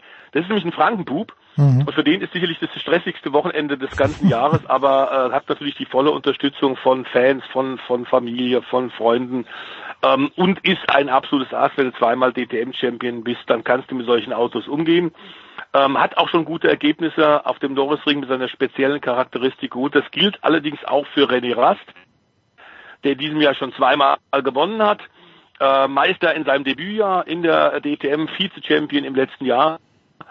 In diesem Jahr wieder Tabellenführer. Also es wird einen sportlich sehr spannenden Schlagabtausch geben neben äh, der wunderbaren Atmosphäre und auch, was ich darauf hinweisen möchte, es gibt natürlich auch durchaus noch Karten. Deswegen ist Norrisring eine Fahrt in jedem Fall wert, denn 39 Jahre nach dem letzten Pro-Car-Rennen gibt es jetzt ein Revival von den BMW M1 Pro-Car-Rennautos. Der M1 war dieser Supersportwagen in den 70er Jahren, der damals ja dann tatsächlich auch im Rahmen der Formel 1 eingesetzt wurde. Und die Besten aus der Qualifikation der Formel 1 haben dann die Freigabe von ihren Teams eigentlich immer bekommen, tatsächlich dann sich in diesen BMW M1-Autos hm. reinzusetzen und dort dann im Rahmen der Formel 1 Rennen zu fahren. Ein geniales Auto. Ich bin selber ein paar Mal gefahren, fantastisch. Und wir haben dazu im Übrigen auch die drei Fahrer, die, die, 2000, äh, die 1980, so weit ist es zurück, 1980 in diesem allerersten Pokerrennen auf die ersten drei Plätze belegt haben, Ex-Formel-1-Fahrer, die sind alle auch am Norrisring dabei, fahren auch wieder mit, Hans-Joachim Stuck, inzwischen DMSB-Präsident Marc Surer, der Fachmann für Formel 1 aus der Schweiz und Jan Lammers ist mit Sicherheit besonders beflügelt, dass es auch gerade mit Max Verstappen wieder ein Formel 1 und ein Rennhype in Holland gibt. Die fahren alle mit. Also das sollte man sich auch unbedingt angucken. Wir haben die W-Series, da haben wir bei dir auch schon drüber gesprochen, lieber Jens, diese Formel-Rennserie für Frauen, die dort auftreten. Äh, wir haben den äh, sehr populären äh, Porsche Carrera Cup Deutschlands mit dabei. Wir haben die Tourenwagen Classics. Also von morgens bis abends gibt's ordentlich was für alle Sinne. Herrlich. Aber das, was ich erstaunlich finde, das ist nicht alles an diesem Wochenende. Ich finde es ein kleines bisschen schade, dass die DTM hier am Norrisring so eine Show abzieht. Das finde ich großartig für die DTM und gleichzeitig aber am Sachsenring, der Voice vielleicht ein Wort noch dazu, die MotoGP mhm. vor der Sommerpause Halt macht. Äh, Marc Marquez hat erstaunlicherweise letzte Woche nicht gewonnen, sondern es war Maverick Vinales äh, in dieser Woche eben auf dem Sachsenring und äh, ja, die Frage ist, äh, was darf man erwarten? Das, äh, die, die, die große Racheaktion von äh, Marquez oder fährt er eigentlich nur auf die WM und wenn sich's ergibt, ist halt ein zweiter Platz auch gut genug? Genauso ist es. Also sein zweiter Platz, inzwischen ist der, der junge Spanier, wir sollten nicht vergessen, dass der immer noch Anfang 20 ist. Hm. Oder so unendlich viele WM-Titel schon geholt hat. Ähm, der ist inzwischen auch taktisch so abgebrüht, dass der ganz bewusst in Assen bei der Dutch GT am letzten Wochenende ganz glücklich mit dem zweiten Platz war und auch äh, früh eingesehen hat, dass er an die führende Yamaha von äh, Maverick Vinales nicht mehr rankommt. Ähm, das hätte er vor, ich würde sagen, zwei, drei Jahren noch anders gemacht, hätte es mit der Brechstange probiert und wäre möglicherweise auf die Nase gefallen. Inzwischen ist der so cool, calm und collected, wie der Engländer sagt, ähm, dass der, man muss es sagen, eigentlich unter normalen Umständen nicht zu knacken sein dürfte. Aber nur über das gesamte Jahr gesehen, wobei der Sachsenring ihm auch entgegenkommt, eine wunderschöne Rennstrecke, dass wir jetzt zwei äh, große Höhepunkte mhm. gleichzeitig haben, Norrisring, DTM, Sachsenring tut eigentlich äh, dem Zuschauerzuspruch überhaupt nicht weh, okay, äh, weil die Zwei- und Vierradfans sind völlig unterschiedlich. Also es wird keinen geben am Sachsenring, der sagt, ach wäre ich doch jetzt lieber am Norrisring und umgekehrt. Die Autofans sind Autofans, die Motorradfreaks werden sicherlich zum Sachsenring Grand Prix pilgern. Ähm, Im Übrigen ist der, es gab ja lange Zeit Unsicherheiten, wir haben es sogar bei dir bei Sportradio auch thematisiert. Inzwischen ist klar, dass der Grand Prix, der Deutschland Grand Prix für Motorräder auch 2020, 2021 als gesichert gilt. Ähm, das ist inzwischen Dach und Fach, da gibt es keine Probleme mehr. Ähm, und das ist auch notwendig, weil auch hier müssen wir sagen, ähm, die Söhne Mannheims treten da live auf. Es ist wahnsinnig viel Action und es ist ein Weltdebüt neben dem drei bekannten Klassen MotoGP, bei dem wir uns unter anderem auch fragen, was macht denn da Stefan Bradl, der Jorge ja. Lorenzo, neben Marc Marquez auf der Werks, ja, auf der Werks äh, Honda ersetzen wird und da mal äh, eine kurz kurz Comeback feiert. Wie äh, schlagen sich die das Involt-Team äh, in der Moto 2 in der Moto 3 sind viele deutschsprachige Fahrer mit dabei. wie sieht's da aus. Aber es wird vor allem die Mo E, lieber Jens, wird da ihr Debüt feiern. Ähm, auch das ist natürlich ähnlich der Formel E, da haben wir bei dir ja auch schon drüber gesprochen. Ähm, auch eben so ein neuer Weg, den der Motorradweltverband jetzt einschlägt. Ähm, da sind eine Menge ehemalige Grand Prix-Stars, und zwar nicht alte, sondern vor kurzem erst ausgeschiedene äh, und eine Menge junge Fahrer. Also ich glaube, dass das auch ein riesen Spannungsbogen sein wird auf dieser unglaublich fantastischen Rennstrecke, auf der ein Rennfahrer alles zeigen muss, was er kann. Es sind Bergauf, Bergabpassagen, es sind wahnsinnig schnelle Kurven. Äh, es geht über Hügel hinüber, wunderbar in die Landschaft eingebettet. Es wird ein Happening der Superlative. Herrlich. Wer in Österreich ist, schaut sich auf Servus TV an. In Deutschland weiß ich gar nicht, was kommt auf Eurosport, glaube ich, oder? Wo kommt es in Deutschland? Hm, die MotoGP. Ähm, nee, Euro, Euro, Eurosport hat es nicht mehr. Inzwischen gibt's eben auch Servus TV in ganz ah, okay, Deutschland. dann schaut's euch auf Servus Ähm, TV, insofern- ne? Ganz genau, so ist es. Und die machen das ja, man muss es sagen, die Kollegen wirklich Naja, fantastisch. fantastisch. Gar keine Frage. Ich habe mir das letzte, nein, das vorletzte Rennen war es, äh, Grand Prix de Catalunya mit diesem Big Crash zu Beginn. Das habe ich mir auf Servus TV angeschaut. Mhm. Wirklich sehr, sehr, sehr, sehr gut kommentiert fand ich und auch die Vorberichterstattung, alles wunderbar. Sehr, sehr gut kommentiert, wie immer auch, natürlich, von Stefan de Voice Heinrich de Voice. Ich danke dir ganz, ganz herzlich. Wir machen eine kurze Pause in der Big Show 413 und dann geht's weiter mit Football.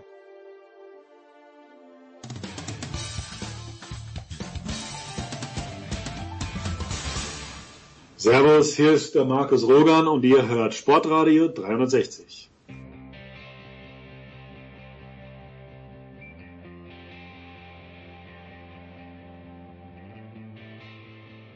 Herrlich, die Big Show 413 geht weiter und herrlich insofern, als dass ich mich jetzt für ein gutes Viertelstündchen zurücklehnen darf, denn Nicolas Martin hat Andreas Renner und Christian Schimmel eingesammelt, um über die GFL zu plaudern. Grüß euch Burschen. Without further ado, Nicolas, take it away, please. Ja, jetzt und wir sprechen über die German Football League und wir sprechen gar nicht mal so viel über das Geschehen auf dem Platz, zumindest äh, am Anfang nicht, als das Geschehen neben dem Platz. Christian, ähm, es ist Sommerpause in der GFL. Für einige bedeutet das Offseason, nämlich für zwei Trainer. Äh, zum einen in Düsseldorf John Leighton, der Headcoach, der jetzt nach der Niederlage gegen Kiel, die mehr oder weniger die Relegationsteilnahme, die schon sehr wahrscheinlich war, besiegelt, ähm, der jetzt äh, ja freigestellt wurde. Und da geht eine Welle der Entrüstung nicht nur durch die Liga, sondern anscheinend auch durch Düsseldorf. Ja, das dürfte halt so eine der wenigen Trainerentlassungen sein, wo ein siegloser Trainer der ist, der den Zuspruch bekommt und nicht der Verein. Ähm, erlebt man ja relativ selten. Also vielleicht muss man dann kurz ausholen. Ich werde es versuchen, nicht allzu lang zu machen, aber ähm, Düsseldorf hat vor der Saison über 20 Spieler verloren und ist generell jetzt nicht mit dem breitesten Kader und den größten Ambitionen als Aufsteiger in diese Liga gekommen. Und die Erwartungshaltung von mir war tatsächlich, vielleicht können sie ein bisschen mit Kiel mitspielen und sich mit Glück auf Platz 7 retten, aber die Perspektive war eigentlich, dass sie gegen die guten Mannschaften völlig chancenlos sind und auch normalerweise gegen Kiel, die ja immer noch eine gute deutsche Basis in ihrem Kader haben, Schwierigkeiten bekommen. Und ähm, sie haben dann für mich zum Teil sogar overperformed, haben, haben zwar alles verloren, aber haben sich immer respektabel gehalten. Und wenn man vielleicht ein bisschen mehr Glück auf der Quarterback-Position gehabt hätte, dann hätte wäre vielleicht noch mehr möglich gewesen. Man hat ein paar gute Spieler rekrutiert bei den bei den A's.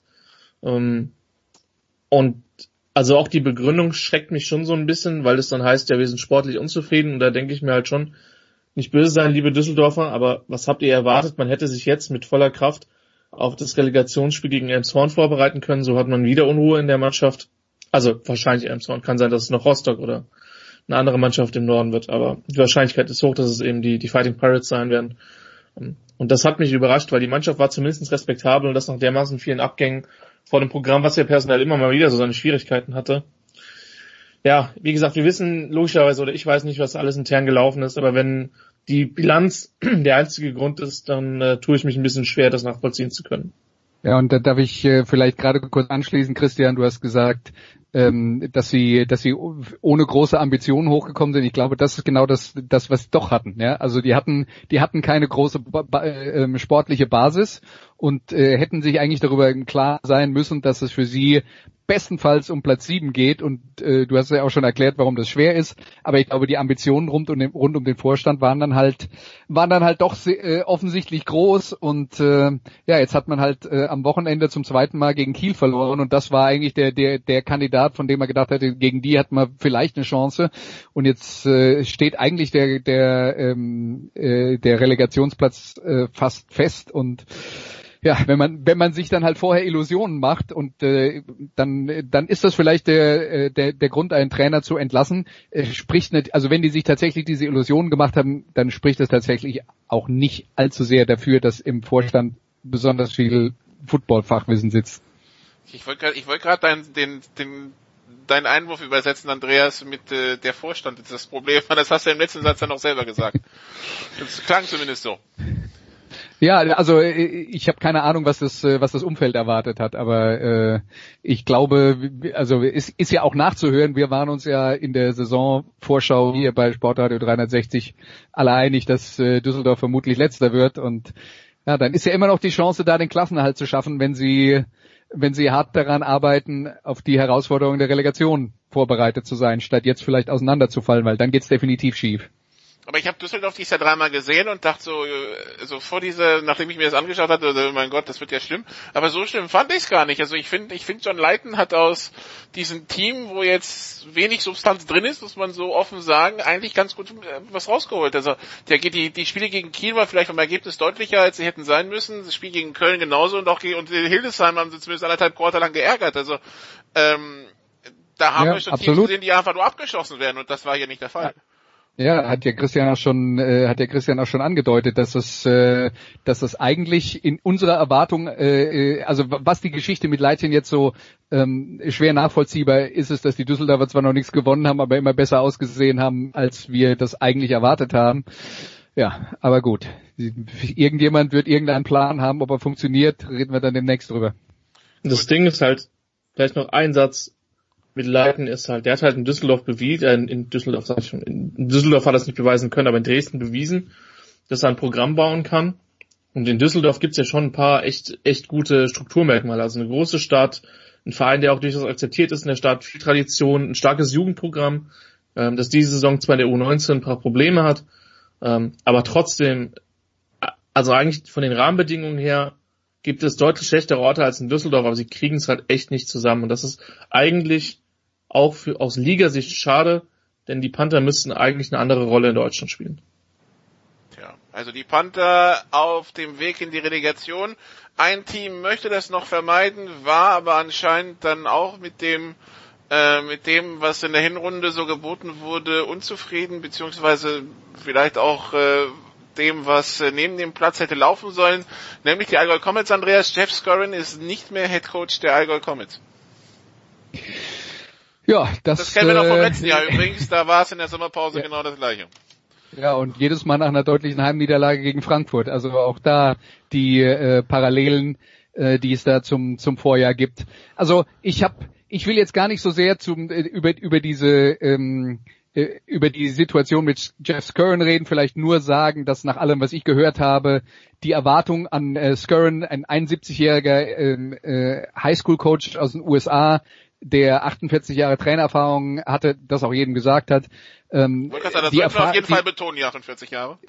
ja, genau. Und ähm, er äh, er hätte wohl, das war der Plan des äh, des ähm, äh, Comets-Vorstands, er hätte wohl versuchen sollen, den deutschen Stamm in Kempten zu entwickeln, weil der gerade in der Offense nicht besonders gut ist.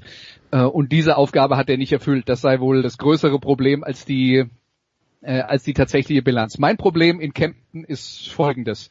Die haben vor die sind die in die erste Liga aufgestiegen, sie haben Erfolge gefeiert, das lief super, dann waren sie in Playoffs und vor zwei Jahren kam der große Sparkurs. Da war Brian Kaler noch der Head Coach. Ähm, da hieß es, oh, wir müssen das Geld zusammenhalten, was ja vernünftig ist, wenn es nicht da ist, ganz klar. Aber Mitte der Saison haben sie dann gemerkt, oh, das funktioniert so nicht. Dann haben sie wieder Imports gekauft, haben den Klassenerhalt geschafft. In die nächste Saison sind sie gestartet und haben gesagt, wir machen jetzt das große Passfeuerwerk mit Stan Badwell und dem Flying Circus. okay, war eine originelle Idee, aber nach einer halben Saison ist ihnen wieder der Hintern auf Grundeis gegangen, dann haben sie den Trainer gefeuert, dann haben sie wieder das komplette Spielsystem umgestellt. Vor dieser Saison haben sie Scurrin verpflichtet, der im Prinzip genau das Gegenteil macht von dem, was Bedwell letztes Jahr gemacht hat und das geht jetzt eine halbe Saison, jetzt wird wieder alles auf den Kopf gestellt. Und ich kann nur sagen, und das gilt für alle Sportarten, wer innerhalb von drei Jahren fünfmal komplett die Richtung wechselt, der führt sein Team in den Abgrund und da reden wir jetzt auch wieder vom Vorstand. HSV, Kaiserslautern und so weiter als Beispiele, ne? Also auch von anderen Ja. Sportarten. Genau. Äh, Christian, eine Meinung dazu? Ähm, ich bin gerade ein bisschen überrascht über die Deutlichkeit von, von Andreas. Ähm, aber ich, ich, also ohne dass ich jetzt inhaltlich widersprechen würde. So, das ist halt, also letztes Jahr war, glaube ich, der, der Grund, dass man Battle gefeuert hat, weil man vielleicht sonst das Team komplett oder Teile des Teams komplett verloren hätte. Und ähm, ja, ich weiß nicht. Ich, ich glaube, ich, ich kann mir nicht vorstellen, dass, dass die sportliche Bilanz keine Rolle gespielt hat. Denn man ist halt in ab, akuter Abstiegsgefahr so und ähm, die, also ich glaube schon, dass, dass, dass Andreas da insofern recht hat, dass man sich mal wirklich überlegen muss, was man will und selbst selbst wenn man sagt, wir wollen mit aus auf unserer eigenen Jugend und ich meine, hat ja Kempten auch regelmäßig ganz gute Erfolge ähm, auf, auf regionaler Ebene. Ähm, wenn man da was aufbaut und sich da einiges, aber dann braucht man halt vorher eine Idee, was für eine Art von Football sollen die spielen, wie sollen die in die erste Mannschaft eingegliedert werden und und und und und. Und wenn man das nicht vermitteln kann, dann ist es vermutlich ein Problem und auch seinen, auch seinen Personalangestellten nicht vermitteln kann und ihnen dann die, die, die Relevanz zeigen. Und wie gesagt, ich glaube schon, dass die, dass, dass die Tabelle eine Rolle gespielt hat, ähm, aber auch da kenne ich zumindest die Hintergründe nicht.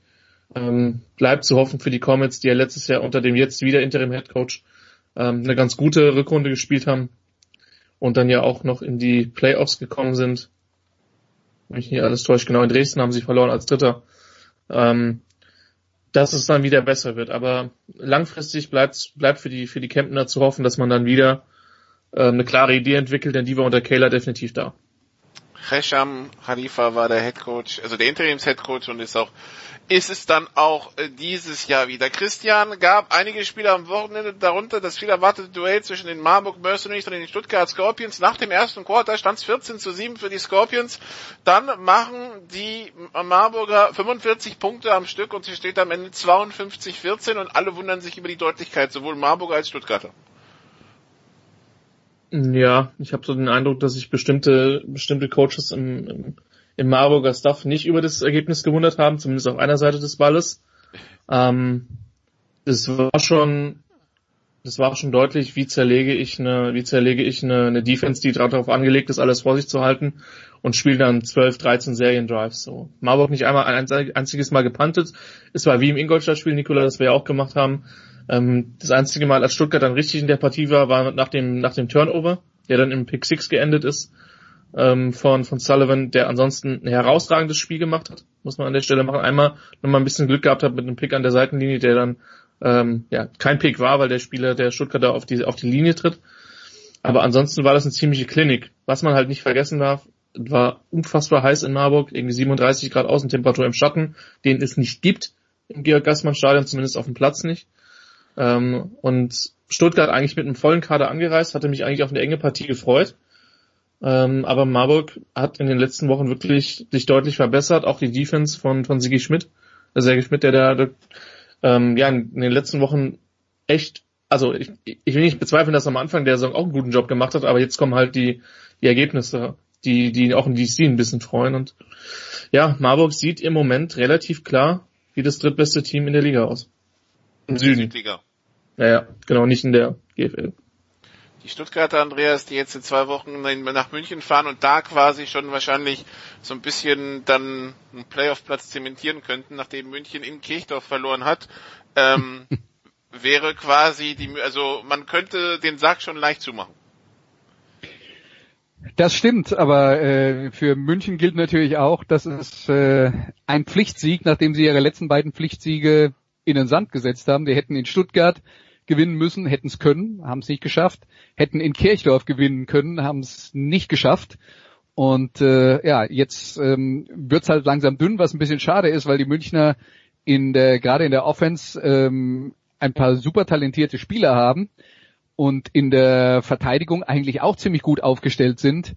Aber ähm, gerade in der Offense kriegen sie es nicht so auf die auf die Kette. Sie haben halt die Schwäche Offensive Line Querstrich Laufspiel und das sieht man dann, dass sie in den letzten Wochen äh, gegen Stuttgart und gegen Kirchdorf, ich glaube, äh, fünf oder sechs Situationen hatten, wo sie innerhalb der gegnerischen zehn waren und dann am Ende mit dem Field Goal äh, aus der Situation rauskamen. Und beide Male haben sie dann am Schluss die Chance gehabt, das Spiel mit einem Field Goal zu gewinnen. Und beide Male hat es nicht geklappt. Der erste war vorbei in Stuttgart und äh, jetzt in Kirchdorf, das Ding war geblockt.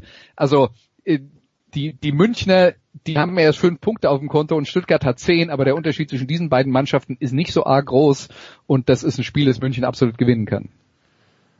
Du, äh, Christian Kirchdorf verschafft sich Luft im Tabellenkeller, zieht jetzt an München vorbei aufgrund des, direkt, des gewonnenen direkten Vergleichs mit Unentschieden und mit einem Punkt Gewinn ist so das Knappste, was du im direkten Vergleich gewinnen kannst, aber gewonnen ist gewonnen. Äh, was, was, nehm, was kann Kirchdorf aus dem Spiel mitnehmen? Kirchdorf nimmt mit, dass, dass die Defensive Line in dem Moment die Tür zugehauen, als es entscheidend war. Im letzten Drive. Ähm, die Defense, und das hatten wir Anfang der Saison gesagt, die noch ein Riesenproblem war, ist auf einem besseren Level. Ähm, das ist, glaube ich, schon eine klare Geschichte. Laufspiel ist eine deutliche Verbesserung, wobei München, nach allem, was man dann auch in der Pressekonferenz gehört hat, extrem Personalprobleme hatte und die vermutlich normalerweise nicht so über die laufen können, wenn, wenn da alle da sind. Ein wichtiger Sieg für Kirchdorf, hat, hat, haben sich Luft verschafft. Ähm, wir sehen die allgemein ein bisschen besser, so als, als der, der Tabellenstand. Äh, von daher auch für die Moral nochmal ein wichtiger Sieg vor der Sommerpause, da was zu holen. Jetzt gilt es, gesund zu werden und dann vielleicht nochmal anzugreifen. Playoffs wird nicht einfach, aber durch die Stuttgarter, äh, durch, ja, also vermutlich wäre ihnen dann ein Stuttgarter Sieg lieber gewesen. Ähm, aber München struggelt zumindest ergebnistechnisch gerade ein bisschen, könnte nochmal eng werden um den vierten Playoff-Spot, aber ansonsten denke ich, ist man, ist man nicht böse im, im schönen Osten Bayerns, wenn man sich dann von den Abstiegsplätzen fernhalten kann. Das ist natürlich noch nicht vorbei. Also da sind natürlich noch durchaus ein paar Spiele, die, die anstehen. Das Rückspiel gegen, gegen Kempten beispielsweise, Ingolstadt, ähm, das wird dann schon noch interessant. Ja, und nach äh, de, allem, was wir gehört haben, wird ihr Quarterback Ian Colsty aus beruflichen Gründen zurück in die USA gehen.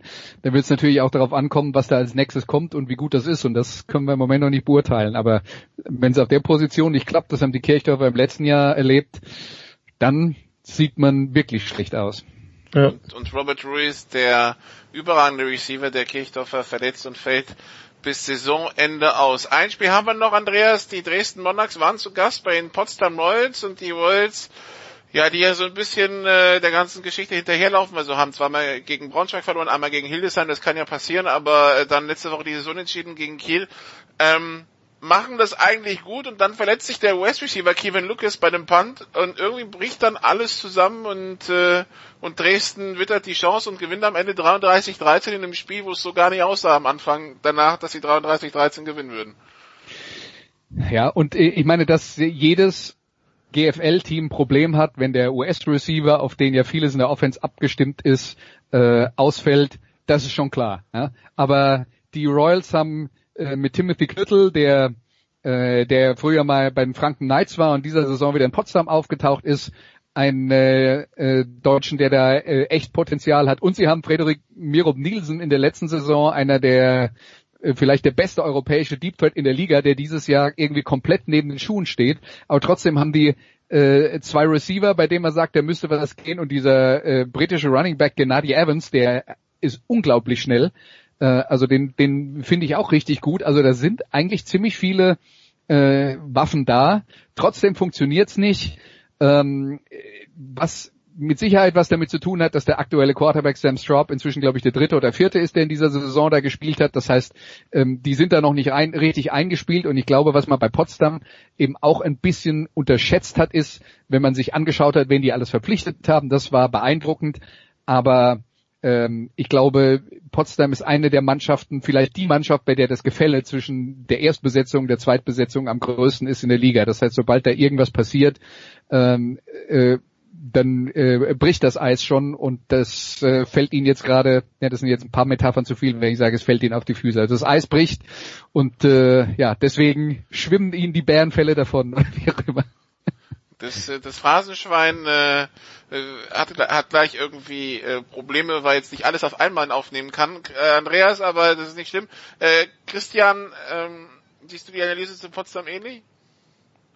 Ja, sehe ich. Man darf halt bei, bei Potsdam auch nicht vergessen, dass die halt mit, mit Hansen, Boadu und, und Zimmermann drei Leute verloren haben, die halt ganz klar eingeplant waren und äh, die auch einen Unterschied gemacht hätten. Zwar die CFL, Boadu hat, glaube ich, nicht ein einziges Spiel für Potsdam gemacht. Ist jetzt ein, äh, in Niedersachsen, wenn mich nicht alles täuscht. Also ähm, das, das spielt schon eine Rolle. Trotzdem für mich rein sportlich vermutlich eher auf der enttäuschenderen Seite insgesamt. Die GFL geht in die Sommerpause. Wenn jetzt Schluss wäre auf den Playoff-Plätzen im Norden, Braunschweig, Hildesheim, Dresden und Berlin auf den Playoff-Plätzen im Süden, Schwäbisch Hall, Frankfurt, Stuttgart, Marburg. Das nächste große Wochenende der GFL ist äh, der 27. 28. Juli. Bis dahin finden nur drei Spiele statt.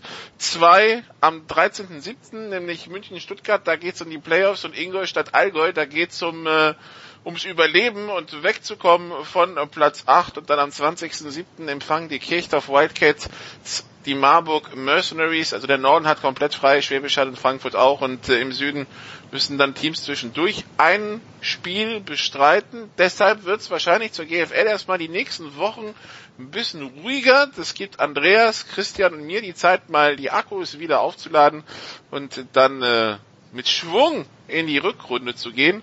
Ja, und damit gebe ich wieder ab an Jens. Sauber. Danke dir, Nicola. Wie immer eine Freude. Schauen wir mal, wie wir das in den kommenden Wochen handeln. Pause und dann geht's weiter hier in der Big Show 413. Wir bleiben beim US-Sport und machen einfach angstfrei weiter mit der MLB.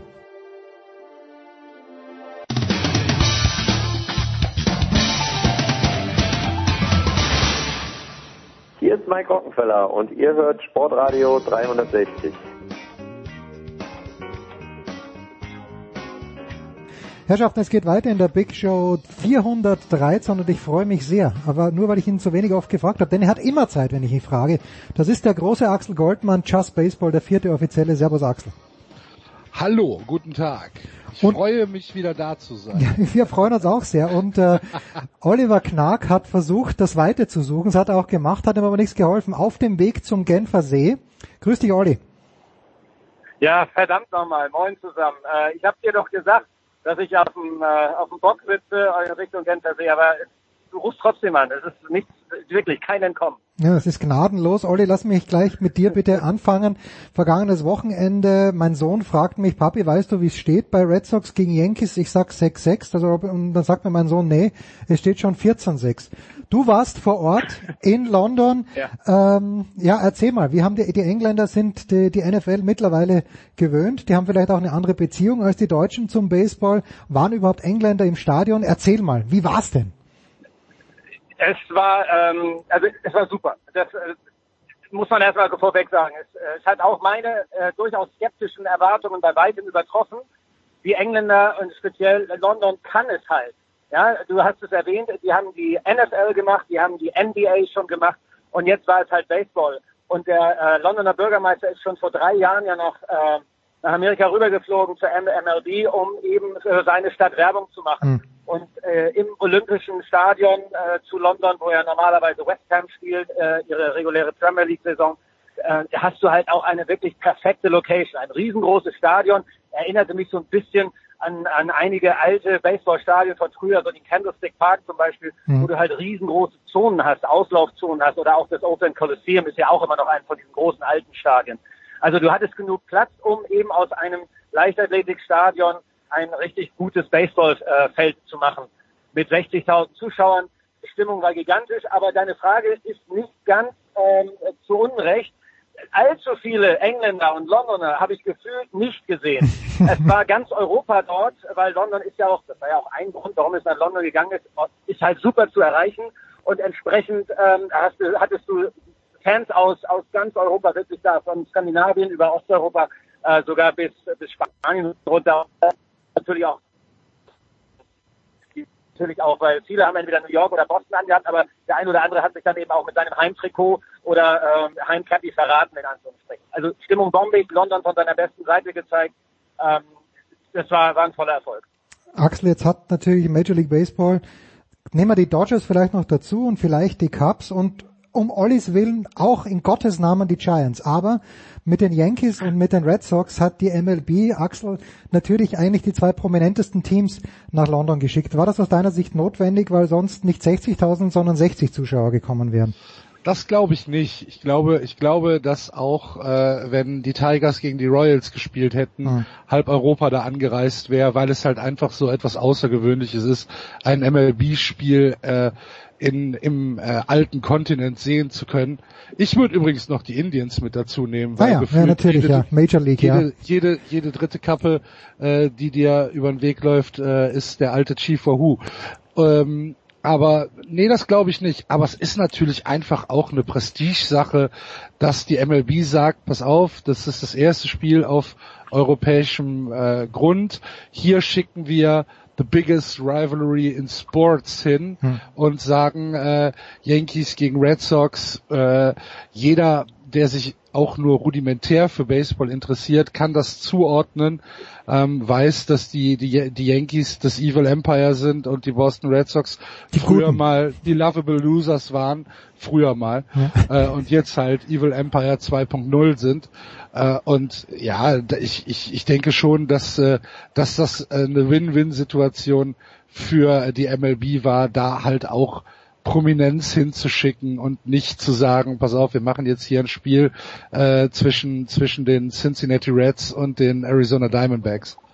Boah, da werden aber die, die Reds und Diamondbacks Fans, die werden jetzt Amok laufen hier, fürchte Ah, ich. aber ich, sage doch, ich sage doch, die, die Leute, die Leute wären genauso da gewesen. Ja, und klar. ganz ehrlich, so wie ich habe ich habe ich habe den Hashtag gemutet, ich konnte es mir nicht angucken, weil ich habe es halt leider nicht hingeschafft, aber ich habe blutenden Herzens äh, vom äh, vom Fernsehen gesessen und äh, habe mir gedacht, wow, das sieht schon sehr sehr sehr sehr cool aus, was sie da gemacht haben. Das einzige, was ich an MLB Stelle dringend adressieren würde, ähm, wäre die ESPN-Übertragung gewesen, weil die war diesem Anlass nicht würdig.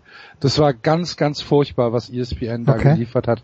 Fox war gut Mhm. mit äh, mit Joe Buck und äh, Smalls. Die waren, die waren echt gut. Die haben es als ähm, als die haben das würdig übertragen. ESPN war ähm, die, die als wäre es fürs Kinderfernsehen Mhm.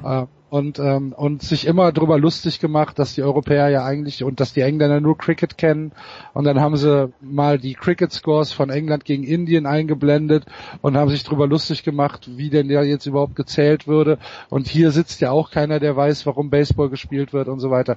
Das war furchtbar. Und Zum Glück ist mir das entgangen. Ich habe alles gemutet und Olli hat es natürlich auch nicht gesehen.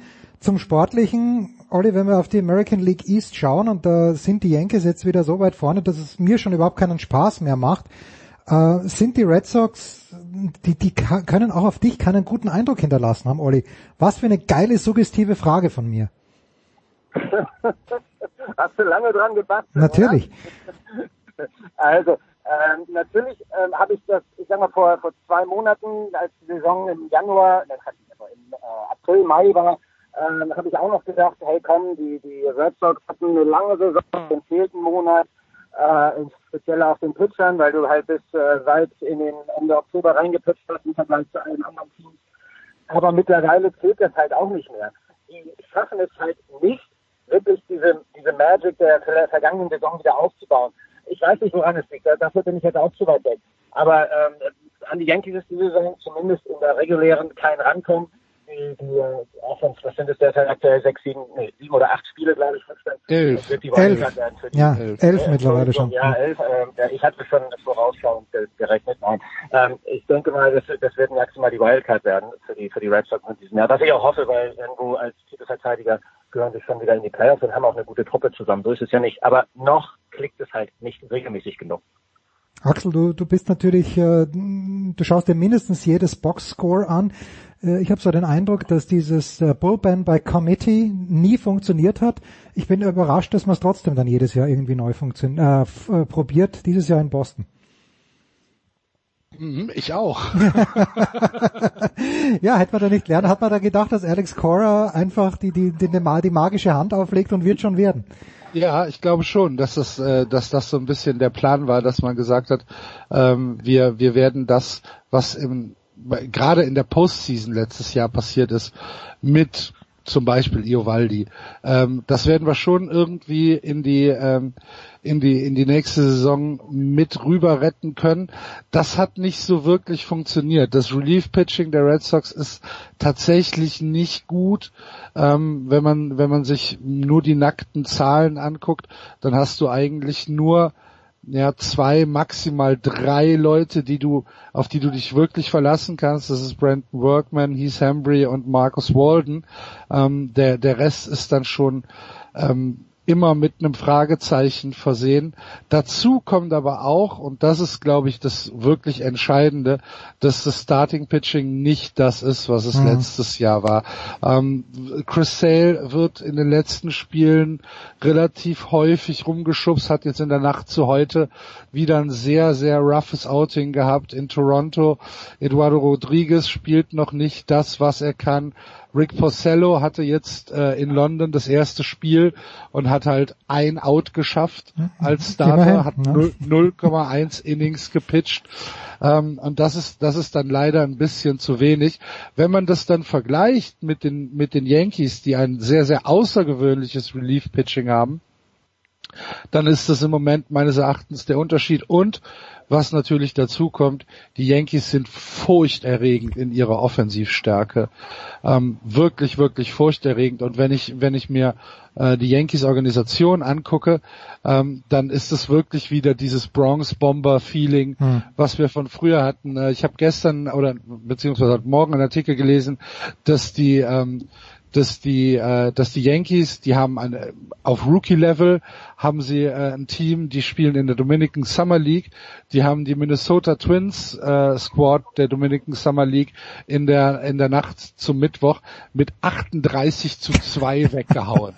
So, ne, das ist Rookie-Level Dominican Summer League, aber dann denkst du dir schon, ach du liebe Güte, wenn davon zwei, drei irgendwie in den oh nächsten drei Jahren nach oben kommen, ähm, das ist, das ist unfassbar, was die Yankees tatsächlich in den letzten Jahren äh, an Offensivpower dazu gewonnen haben und das trotz der jetzt in diesem in diesem Jahr ja sogar signifikanten Ausfälle, die sind ja nicht, hm. die sind das ganze Jahr nicht gesund und ähm, da muss man auch als Boston Red Sox Fan muss man dann demütig den Hut ziehen und sagen, wow, das ist schon richtig, richtig gut, was die Yankees da abliefern.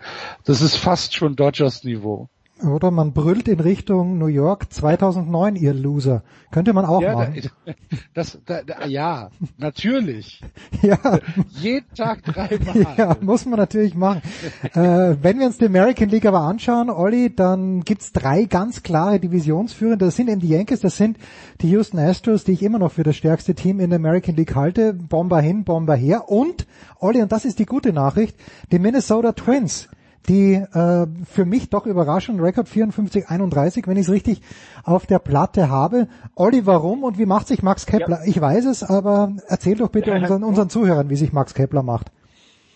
Ähm, ja, ich, man könnte ja sogar fast sagen, dass die Twins gerade so eine ganz, ganz kleine Delle haben in, in ihrer äh, nach wie vor, ich bin nach wie vor weit über, über 500, aber sie hatten mal einen Rekord von, von zwei gewonnenen Spielen 2 zu 1 Record sozusagen, also 660 Prozent gespielt, 66 äh, Prozent, sorry. Ähm, momentan sind wir 6 zu 4, 5 zu 5, immer die letzten 10 Spiele. Das ist aber auch völlig normal. Ähm, der eine oder andere Starter hat mal einen Hiccup sozusagen. Ähm, dazu kommen ein, zwei, drei kleinere Verletzungen, aber äh, äh, Max hat auch neulich einen Ball auf den Ellbogen gekriegt und ist dann nachher nächstes Spiel erstmal 0 für 7, glaube ich, oder 0 für 6 gegangen in so einem ganz, ganz langen äh, Spiel. Aber ansonsten äh, positiv das läuft eigentlich nach wie vor sehr rund. Wir sind äh, derzeit rund acht Spiele vor den Cleveland Indians in der American League Central. Äh, Max hat gerade äh, seine 21. Bombe über Zaun gejagt, äh, Opposite Field auch noch, was äh, äußerst selten bei ihm ist. Und das war, wie gesagt, seine 21. Damit hat er schon ein mehr als in der kompletten letzten Saison. Also, ähm, wenn man jetzt jetzt diese ganz kleinen Probleme irgendwie zusammenführt oder da und rummake, das ist wirklich Jammern auf höchstem Niveau ich bin mir ziemlich sicher, die freuen sich alle auf die All-Star Break, die, die äh, Max ja leider auch kann, da äh, 108 gefehlt haben, um äh, die Primary Vote zu überstehen, also um in die nächste Runde zu kommen, ist echt extrem bitter. Äh, vor allen Dingen, wenn man sich überlegt, dass jeder fünfmal abstimmen könnte. Also im Prinzip sehen wir dann äh, irgendwie 25 oder 28 Leute, äh, um, um ihn in die, in die nächste Runde zu, äh, zu hieven. Aber gut, ähm, das ist ja nicht ausgeschlossen, dass er dann nächstes Jahr vielleicht dabei ist. Also ich glaube schon, dass die Twins das machen werden und in den dann nicht mehr rankommen. Die Saison ist noch lang, ich weiß, leider da, aber äh, die spielen einfach konstant auf gutem Niveau und der, der Schlüssel dafür ist einfach äh, meines Erachtens Rocco Baldelli, der einen ganz, ganz neuen Coaching-Style eingeführt hat im Vergleich zu Paul Molitor, der eben einer von den, von den Alten war, der äh, den Spielern immer erzählt hat, wie man das macht, weil so habe ich es ja auch gemacht, nur das war seine Herangehensweise. Und bei, bei Rocco Baldelli äh, der stellt halt wirklich die Spieler in den Mittelpunkt und alles wird für die Spieler getan. Die wissen drei, vier Wochen im Voraus eben schon, wann sie mal einen Tag Pause haben, weil er ihnen das rechtzeitig sagt. Und bei Monitor war das so, der hast du morgens auf die Line-Up geguckt und hast gesehen, dass du nicht spielst. Mhm. Äh, und das sind alles so Kleinigkeiten, die aber eben ein, ein Team formen, vor allem ein junges Team. Äh, selbst Ende 30, das Team ist super jung, er spricht die Sprache und deswegen ist für mich äh, Rocco Baldelli auch der Schlüssel schlechthin für den Erfolg in dieser Saison. Tja, und wer es noch nicht äh, weiß, erstens, Oliver Knack ist auf dem Weg zum Genfer See, netterweise per Telefon zugeschaltet. Axel Goldmann sitzt in Köln bei fantastischem Skype-Empfang und Rocco Baldelli, seit er sich aus dem Erwachsenenfilm-Business zurückgezogen hat, ist er wieder mitten im Baseball drinnen. Axel, du hast sie selbst angesprochen. Das, das zum Abrunden und das tut dem Olli ein kleines bisschen weh als Giants-Fan, aber die Los Angeles Dodgers, die spielen tatsächlich mehr als zwei Drittel Baseball, haben im Moment einen Rekord von 670. Und dennoch denke ich mir, wenn ich jetzt ein Dodgers-Fan wäre, der ich nicht bin, aber ich würde jetzt schon Angst haben vor den Playoffs. Fühl doch mal ein kleines bisschen den Puls der Dodgers-Fans, Axel. Oh, das kann ich nicht.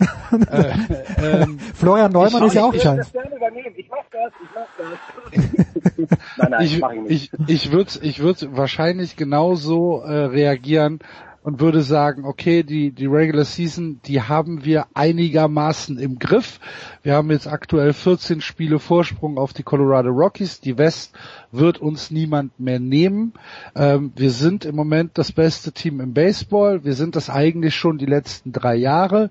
Aber irgendwie hat's hat's bisher nicht funktioniert und jetzt muss man dann halt muss man dann halt sagen dreimal ist äh, ja, ist dann dreimal vielleicht recht. auch so, ja genau, dreimal ist, ist Los Angeles recht dann in dem Fall, ne?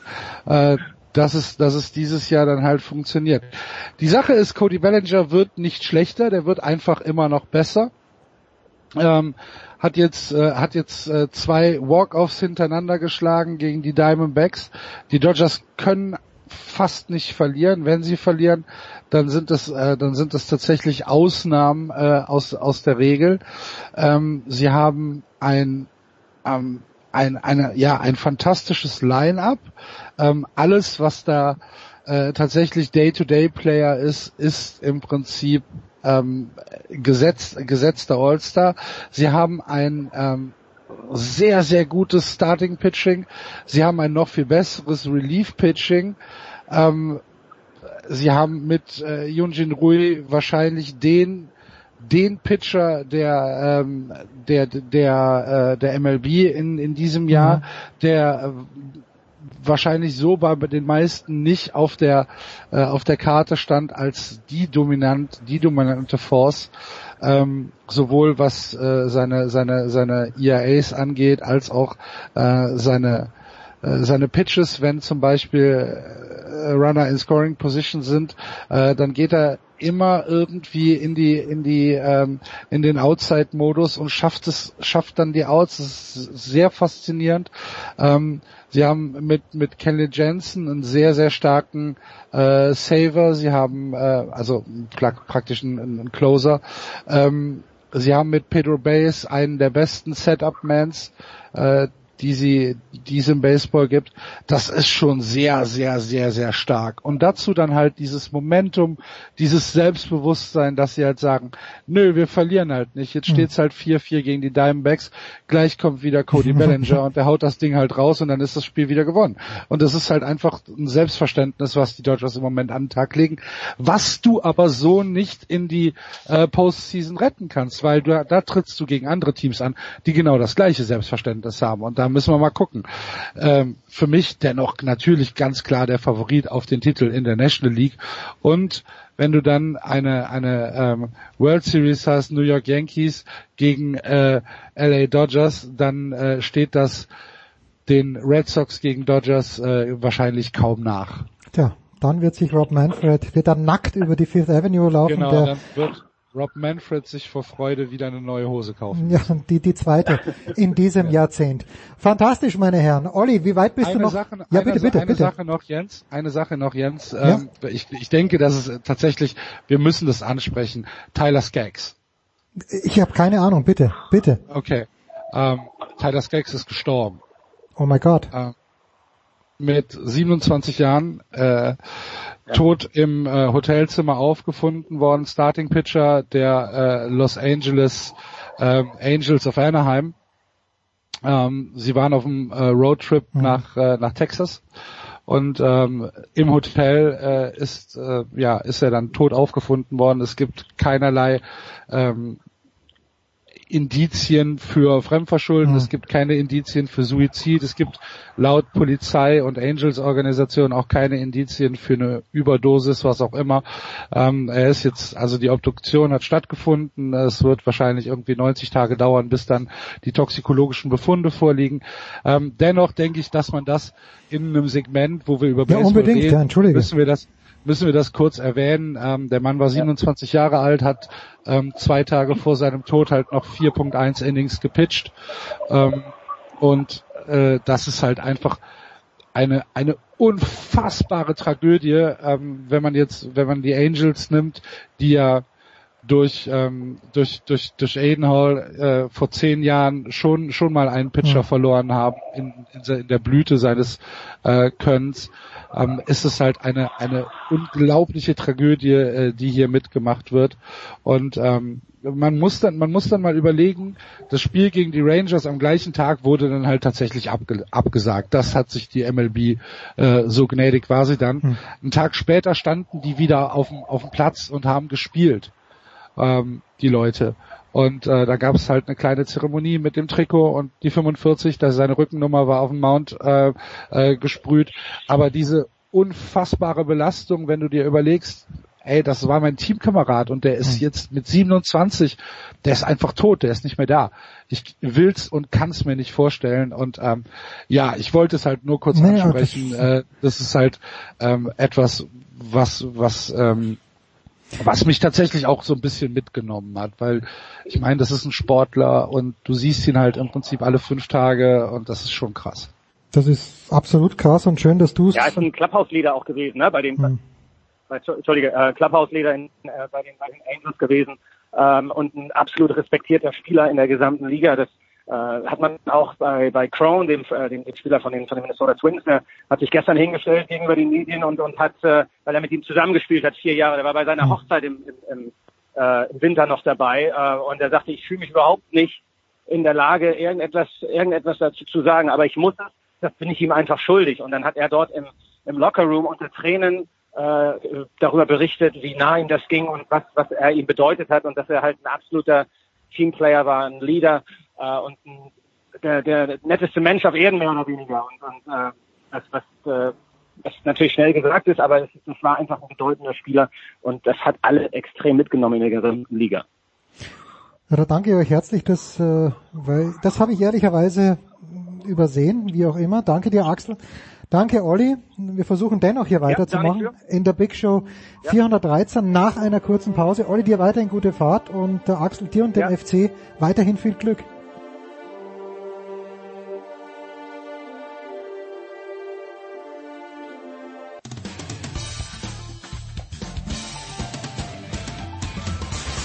Servus, das ist der Felix Neureuter und ihr hört das Sportradio 360.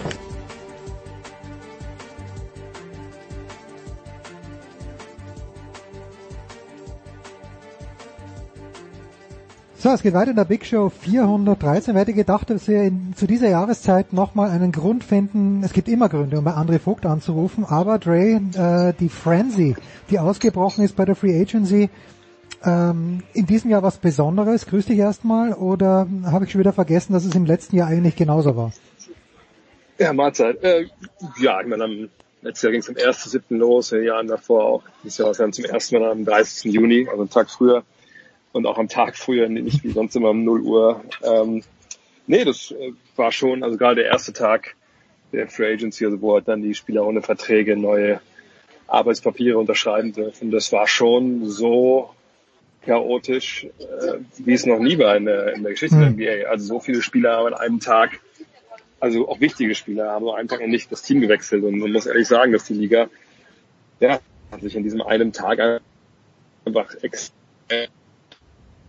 und äh, sagen wir so viele Fans ist mittlerweile auch wichtiger als, als die Finals oder sonst was. Denn wenn ihr Team nicht mehr dabei ist, dann würde ich sagen, schalten die schon komplett ab. Aber dann beginnt schon ein bisschen der Countdown zur Free Agency. Und äh, ähm, ja, einige Teams haben natürlich sich extrem verstärkt, andere haben das nicht so hinbekommen. Und äh, jetzt mal gucken, wir haben natürlich ein bisschen was vor uns in der Free Agency, aber die richtig großen Spieler sind eigentlich bis auf Kawhi Leonard mittlerweile alle weg.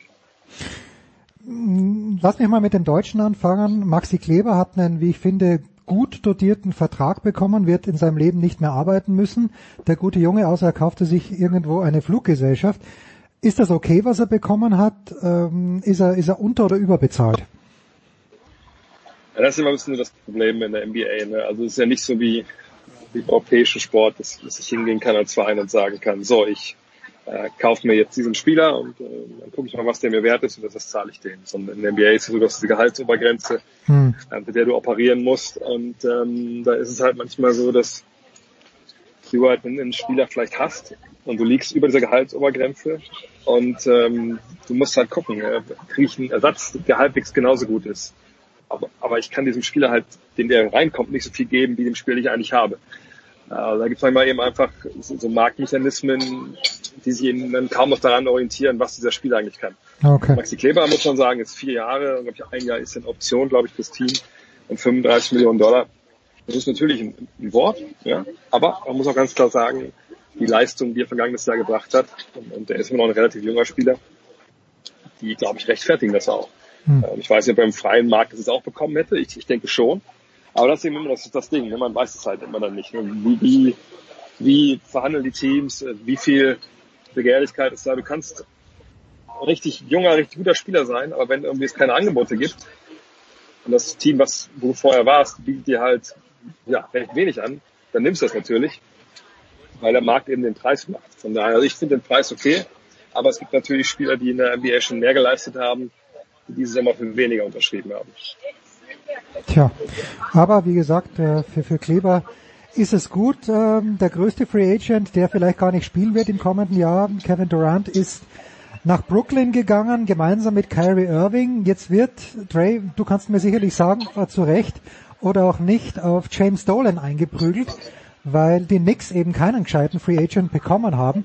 Ist es wirklich so, dass die, die Top Free Agents die Knicks meiden aufgrund dieses Owners? Wie siehst du das? Ich glaube, dass James Dolan nicht unbedingt förderlich ist, für das, was die da versuchen zu, zu tun, eben mhm. Stars dahin zu holen und, und mal wieder eine Meisterschaft zu gewinnen, zum ersten Mal 73. Das ist ja klar. Das ist der schlechteste Besitzer, den wir haben momentan in der Liga. Ähm, ein kleiner Autokrat, der ja einfach nicht, nicht nach den Regeln spielt, so ein bisschen ähm, des Zusammenseins. Aber die Knicks, naja, man hat eben natürlich haben sie Pech gehabt jetzt, dass, dass Kevin Durant und Kyrie Irving gegangen, äh, nicht dahin gegangen sind, sondern quasi zum Nachbarn in Brooklyn. Sind die selber schuld, weil sie vielleicht Kevin Durant nicht das, äh, nicht das Maximalgehalt ähm, ge geboten haben, was auch mal so, so durchgeklungen ist stellenweise. Das weiß man natürlich nicht. Äh, das ist so die Zeit des Jahres, wo ja auch viel so, ja, dass viel an Narrativen gearbeitet wird, wo es dann darum geht, so ja, ähm, Management versuchen vielleicht ein bisschen sich selber aus der Schusslinie zu nehmen, Agenten versuchen irgendwas zu drehen. Ich sag mal so, förderlich ist Stone jedenfalls nicht. Die Knicks haben ihre Stars nicht bekommen, darauf hatten wir alles ausgerichtet. Kommenden Sommer gibt es quasi keine Stars, die vertragsfrei werden. Die Knicks haben jetzt viele so Mittelklasse-Spieler sich geholt, ähm, zum Teil Veteranen, die sicherlich dann auch den, den Youngstern, die sie im Team haben, ein bisschen zeigen sollen, wie es funktioniert. Es ist natürlich eine Enttäuschung für Knicks-Fans. Auf der anderen Seite würde jetzt auch nicht sagen, dass sie jetzt komplett versagt haben, sondern ja, sie hatten einfach Pech, dass diese beiden besten Spieler nicht kommen wollten. Und was willst du dann noch großartig machen? Du kannst, wie gesagt, nicht einfach irgendwelche Spieler kaufen. Das ist nun mal leider äh, so, wie es in der, in der NBA ist. Jetzt war Kyrie Irving äh, in seinem letzten Jahr in Boston, wenn ich das richtig mitbekommen habe, ja kein fantastischer Teamkamerad. Bei Kevin Durant weiß man nicht, ob er überhaupt spielen wird im kommenden Jahr. Also ich hoffe das sehr, dass er es tut, aber man weiß es ja nicht. Äh, ist Brooklyn, wo steht Brooklyn für dich im Osten und für, für, für Sepp auch, der mir gerade geschrieben hat, er sitzt im Flugzeug, sonst wäre er gerne dazugekommen. Ich bin mir sicher, habt dort schon, habt schon die, die ganz detailgetreue Analyse geliefert. Wo seht ihr Brooklyn im kommenden Jahr? ungefähr da, wo sie dieses Jahr auch standen. Du hast schon gesagt, Kevin Durant wird nicht spielen, also über die Chance sehr nach einem Achillessehnenriss nächstes Jahr eingreift. Also auch ein sehr später Achillessehnenriss war ja erst im Juni, ähm, die sehe ich so bei ein, zwei Prozent. Ähm, ich glaube nicht, dass der dann reingeworfen wird am Ende der Saison oder zu den Playoffs. Also warum? Man hat ja dieses Jahr auch bei den Marcus Cousins gesehen, dass du einfach noch eine Zeit braucht, wenn du spielfähig bist. Und da wird man nichts riskieren, vor allem nach der Geschichte jetzt aus dem Finals. Nee, da hat man einfach, man hat einfach D'Angelo Russell, der letztes Jahr gut gespielt hat, der jetzt bei den Warriors spielt, interessanterweise, hat man ja quasi ausgetauscht mit, mit Kyrie Irving. Ist Kyrie Irving der bessere Basketballer sicherlich. Man ist angesprochen, vergangenes Jahr in, in Boston mit einer relativ jungen Mannschaft. Naja, da ist er mal wieder mit den Mitspielern angeeckt, äh, hat auch irgendwie echt wirklich ein paar ganz strange, fragwürdige Sachen so rausgehauen, jetzt sei es in Interviews oder auf Social Media. Also dass das jetzt wirklich der Leader ist, der seine junge Mannschaft nach vorne bringt, das weiß ich nicht. Also das hat er letztes Jahr einfach vollkommen vermissen lassen. Ähm, von daher ist es einfach eine Geschichte bei den Mets. Alle feiern das momentan natürlich auch zurecht. Ja, man zwei Stars holt, ist natürlich auch alles geklappt, was man sich vorgenommen hatte. Aber man muss ganz klar sagen, nächstes Jahr werden sie nicht viel besser sein, weil der zweite Star einfach nicht spielt. Punkt. Und dann geht es halt um 2020, 2021. Mal gucken, wie Durant da zurückkommt. Oft sind diese langen Achillessehnen, Verletzungen, natürlich auch zwei Jahresverletzungen. Mhm. Bei dem Jahr, wo du dann wieder da bist, auch erstmal wieder brauchst, um reinzukommen. Also, ich sag mal so, wenn ich jetzt wetten müsste, dass die, die Nets in diesen vier Jahren, in denen Irving und Durant da spielen, dass sie da einen Titel gewinnen, würde ich eher dagegen wetten. Weil einfach zu, einfach zu viele Unwägbarkeiten sind und auch Irving war einfach lange Jahre öfter verletzt. Also, das ist ein toller Fischzug gewesen, richtig gute Aktion der Nets, die vor ein paar Jahren wirklich am Boden waren. Aber das ist jetzt weit davon entfernt, ein Superteam zu sein. Welche Optionen siehst du denn für Kawhi Leonard, wenn er sich dann entschließen sollte, nicht in Toronto zu bleiben? Welches Team käme jetzt überhaupt noch in, in Frage? Welches Team hätte jetzt noch Cap Space, wo er hingehen könnte? Ja, es ist ja immer die gleichen, sage ich auch zum Anfang der Free Agency war. Die Raptors wollen natürlich halten. Du kannst deine eigenen Free Agency auch halten. Du kannst dann über Salary Cap gehen damit. Also kannst mehr Geld ausgeben, als du eigentlich hast. Wenn die vorher bei dir längere Zeit gespielt haben oder du die getradet hast. Ähm, die Lakers wollen ihn haben. Die Lakers scheinen auch der Favorit zu sein. Die Clippers ähm, wollen ihn haben. Die galten lange als Favorit, das ist jetzt nicht mehr so. Und die Dallas Mavericks haben wir auch ihren Hut so ein bisschen in den Ring geworfen, aber ich glaube, ihn hat Kawhi Leonard dann schon rauswerfen lassen, wieder aus dem Ring. okay. Aber sie warten halt auch so ein bisschen, äh, was jetzt im Endeffekt dann seine Entscheidung ist. Aber momentan würde ich sagen, dass die Lakers an allem, was man liest, obwohl man immer halt auch nicht weiß, ne? viele Leute hauen immer Sachen raus. Es gibt hier irgendwelche Quellen, die natürlich dann auch nicht genannt werden, was ja auch irgendwo okay ist, aber auch da so viel, soll ich sagen, äh, Narrativ dabei. Da wollen, da wollen natürlich auch Klicks sollen da gemacht werden. Also ich glaube schon, dass die Lakers Favorit sind. Aber ich glaube, wenn es jetzt einen Spieler gibt in der NBA, man wirklich nicht weiß, was in dessen Kopf vorgeht, ist wahrscheinlich Kawhi Leonard. Vielleicht wollen wir es auch gar nicht wissen, was in seinem Kopf losgeht. Ich habe vor, weil du sie ansprichst, ich habe vor zwei, drei Tagen gesehen, äh, irgendwie im Wettbüro und da waren eben die Lakers, even money wäre gezahlt worden für einen Titel der Lakers. Wenn Kawhi Leonard nicht kommt, dann, also wenn er käme, dann sage ich, okay, verstehe ich. Im Moment verstehe ich es nicht, Trey. Würdest du das verstehen, dass even money gezahlt wird, so wie die Lakers jetzt dastehen? Da fehlt doch noch vieles. Ja, na klar, aber im Endeffekt ist es natürlich so, dass die Buchmacher, immer, ich sage das immer wieder bei diesen Wettgeschichten, das kann man aber auch nicht oft genug sagen, weil, glaube ich, viele Fans einfach nicht ganz so die schauen. Also Las Vegas mit seinen Wettquoten, das ist ja kein Power-Ranking. Da sind ja über Leute, die sich die Teams angucken und dann schauen, okay, wer ist am stärksten, wer ist am zweitstärksten und daran machen die ihre Quoten, sondern die wollen natürlich das Maximale an, an, an Geld rausholen, was, was rauszuholen ist. Und gerade jetzt in dieser Zeit, wo wir gar nicht wissen, wer alles bei den Lakers spielt, ja, was mit Kyle Leonard, ähm, dass wir auch dann gleich nicht nur die Lakers betrifft, sondern auch die Raptors oder die Clippers, wenn wir das nicht wissen, sind natürlich solche Quoten auch mega unseriös. Klar, wenn du früh genug da vielleicht draufspringen kannst und, und ähm, dann kommt Leonard dazu und dann kommt vielleicht ein André Godala dazu, wenn der in Memphis aus seinem Vertrag ausgekauft wird. Dann gibt es ein paar andere Minimal Free Agents, die da hinkommen, die auch richtig spielen können. Wenn Kamala Anthony da hinkommt, wenn Dwayne Wade aus der Rente zurückkommt, ja cool, dann ist wahrscheinlich auch Hm. rechtfertigt, da even Money für zu geben. Aber wie gesagt, Vegas ist dabei, Geld zu machen. Ähm, Und deshalb gibt es manchmal auch Quoten, die, die einen ein bisschen überraschen. Nochmal zurück nach Dallas, weil du ja Maxi Kleber angesprochen hast und die Zwänge, unter denen die Teams stehen. Christoph Spatzingis, der in diesem Jahr auch nicht viel gespielt hat, hat dort, ich glaube, wenn ich es richtig verstanden habe, für seinen Status das Maximum sogar bekommen. Ist da, ist da ein großes Risiko damit verbunden aus deiner Sicht? Ja nein. Klar, wenn du nach dem Kreuzbandriss zurückkommst, und das ist jetzt ja auch kein 1,98 äh, Flügel, ähm, wo man weiß, okay, das wird halbwegs funktionieren, sondern das ist halt ein 2 Meter, was, 21 Center äh, mit einem Körper, den wir so noch nie in der NBA gesehen haben, mit einer Kombination mit dem Spiel, was er spielt. Also von draußen, ne, werfen, dribbeln. Aber man muss sagen, ne, sie haben sich ja relativ lange angucken können. Dann kam er im Februar, glaube ich, war es, äh, per Trade dann nach Dallas und ich war ja im März dann da und da hat der Dirk Nowitzki geschwärmt davon, was er da gesehen hat, wenn Porzingis trainiert hat. Mhm. Ja, der hat ja oft dann mit, mit G-League-Jungs und mit, mit Praktikanten wirklich dann fünf gegen fünf gespielt und hat also so abgeliefert, dass sich Dirk äh, dazu genötigt gesehen hat, auf dem Fernseher, der neben seiner Massageliege da stand, äh, YouTube aufzurufen und ein paar alte Clips von sich anzugucken von 2003, um mal zu, um mal zu sehen, wie gut, wie gut er eigentlich selber war zu der Zeit. Also von daher glaube ich, dass die Mavericks da natürlich äh, den eigenen Medizinern jetzt ein sehr gutes Bild darüber haben. Die haben ihn gesehen, wie er sich bewegt, wie er spielt im Training. Und das ist immer ein Unterschied zwischen Training äh, und dann im Endeffekt NBA, wirklich reguläre Saison. Aber du hast ihn dir tradet, ähm, du hast ein gutes Gefühl, dann musst du ihm natürlich den Maximaldeal geben. Ähm, wenn dann irgendwie doch irgendwas passiert oder wenn er einfach nicht der Alte ist, klar, hast in dem Sinne ein bisschen Pech gehabt.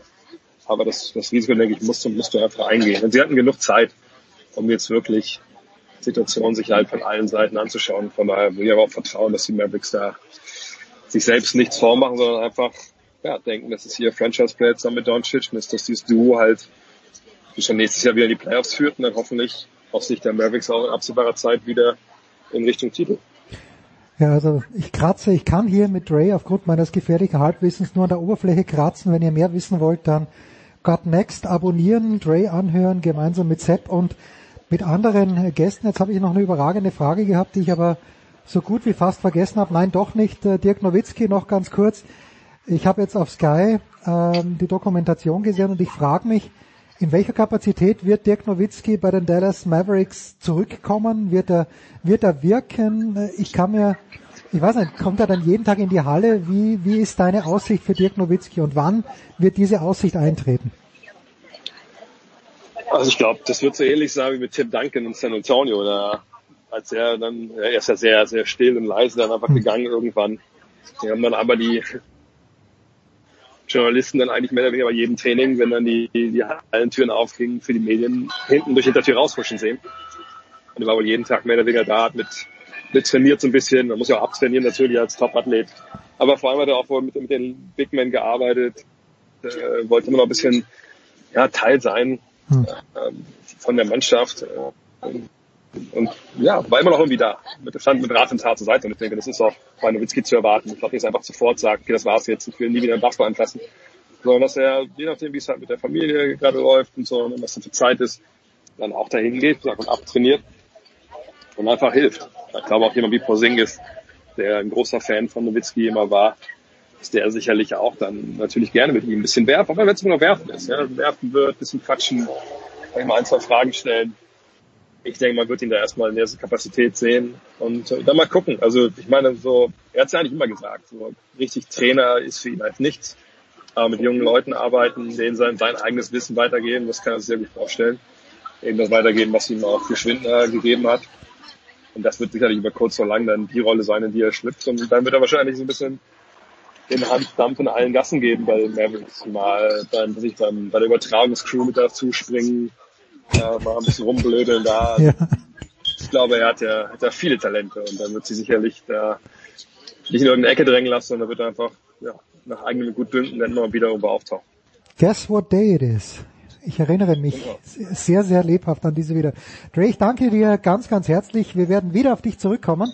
Vielleicht nächste Woche, vielleicht aber ganz sicher dann, wenn der VfL Wolfsburg unter dem großen Oliver Glasner eine acht Sieges Siegesserie startet, gleich zu Beginn für die Fußball-Bundesliga. Kurze Pause, dann geht's hier weiter in der Big Show 413.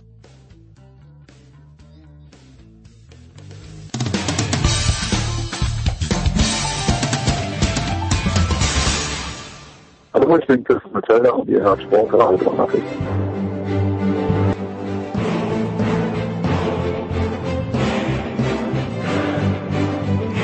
Und die Big Show 413 biegt um die Kurve zuerst mal laufend. Und äh, wenn wir das tun, dann wissen unsere geeichten, ich möchte sagen gepeinigten Zuhörer schon, wer dann am Start ist. Und zwar gepeinigt von mir. Sie freuen sich immer, wenn der große Johannes Knut in der Leitung ist. Servus Johannes. Guten Tag zusammen. Johannes, du hast einen, wie ich finde, bewegten und bewegenden Artikel geschrieben in der Süddeutschen Zeitung. Ich meine, es wäre am Dienstag gewesen oder für den Dienstag. Konstanze Klosterhalven ähm, hat etwas geleistet, was nur fünf Damen vor ihr geleistet haben. Wenn ich es richtig gelesen habe, davon drei Chinesinnen, die sich nicht nur von der guten jamaikanischen Spätkartoffel ernährt haben. Wenn du ganz kurz vier sogar, ja. Vier sogar. Wenn du, wenn du vielleicht ganz kurz elaborieren magst. Naja, das war wirklich, ähm, das Ganze hat sich ja schon am Sonntagabend äh, abgespielt in Stanford beim, bei der Diamond League. Es war wirklich ein sehr, sehr denkwürdiges 3000 Meter Rennen, in dem ähm, einmal der Europarekord gefallen ist äh, durch, durch Sifan Hassan ähm, über die 3000 Meter, eine nicht-olympische Disziplin, aber nichtsdestotrotz durchaus äh, ja, von, von vielen schon auch sehr bekannten großen Ausdauerläuferinnen äh, sehr erfolgreich bestritten und dann auch noch in ihrem Schlepptau der, der deutsche Rekord durch Konstanze Klosterhalf mit einer Zeit, die wirklich ähm, sehr, sehr, sehr bemerkenswert ist. 8,20.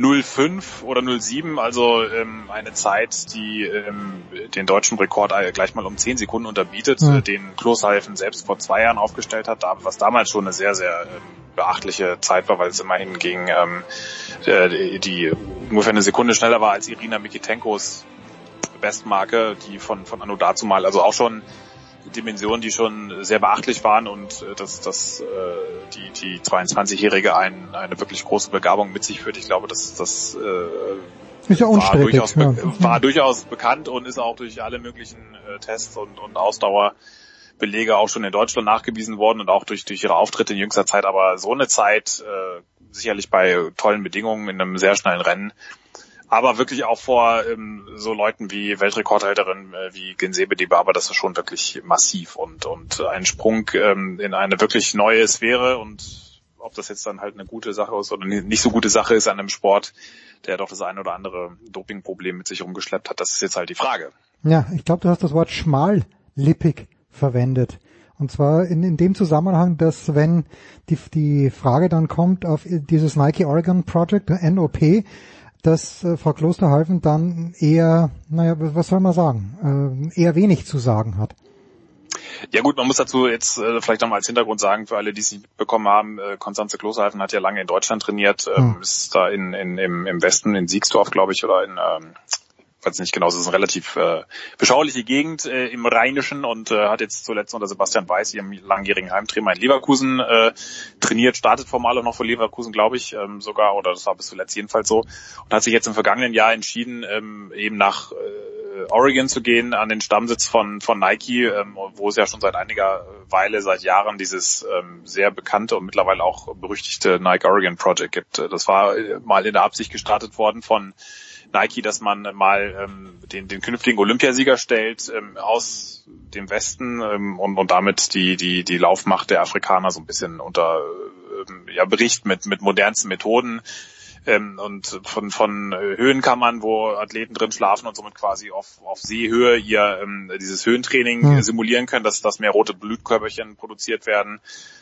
über, über neueste physiotherapeutische, ernährungstechnische, was auch immer, ähm, Methoden äh, bis hin halt natürlich zu sehr harten und, und gewissenhaften Training und auch einer für Leichtathleten sehr guten Bezahlung. Das, man redet also von Gagen, die, die um die 200.000 Euro sich, äh, 200.000 Dollar sich drehen. Ähm, das ist in der Leichtathletik enorm viel.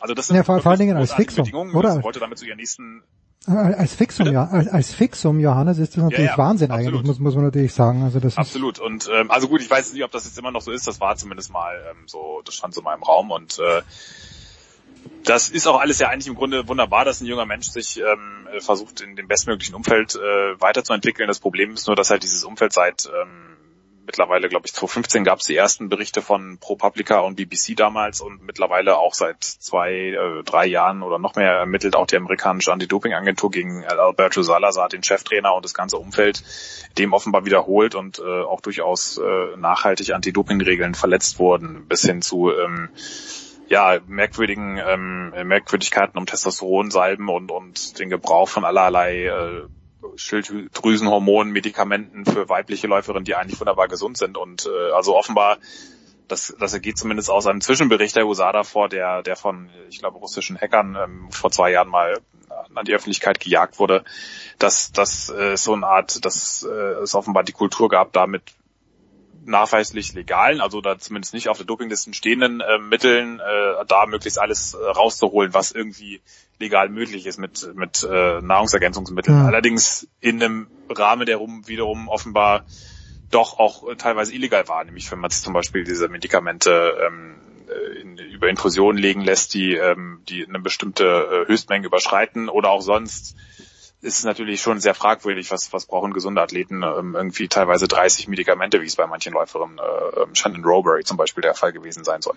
Also das ist alles, ähm, natürlich äh, hat, kann man ihr nichts äh, anschuldigen äh, oder an, anlasten und sie, sie hat sich da keines Vergehens schuldig gemacht und natürlich ist da auch so ein gewisser Generalverdacht, äh, der aber, äh, wenn du natürlich ähm, als, als junger deutscher Athlet äh, di- dich mutwillig zu so einem Schritt entscheidest, dann, dann begibst du dich natürlich auch automatisch in ein Umfeld rein, das ähm, ja, solange da diese Fragezeichen ähm, stehen und wenn man sich mal in der Szene ein bisschen umhört, dann dann ist es auch äh, schon, war das auch seit einer Weile bekannt, dass es da wohl ähm, gewisse Merkwürdigkeiten in, in Oregon gab bei, bei Salazar, dann, dann ist das schon natürlich, äh, bist du automatisch auch in, von diesen Fragen umgeben und das ist was, was äh, sie im vergangenen Herbst schon, äh, Winter schon begleitet hat, als es erstmal hieß, sie geht da nur vorläufig hin und trainiert auch gar nicht direkt Mhm. bei Salazar, sondern nur beim Co-Trainer.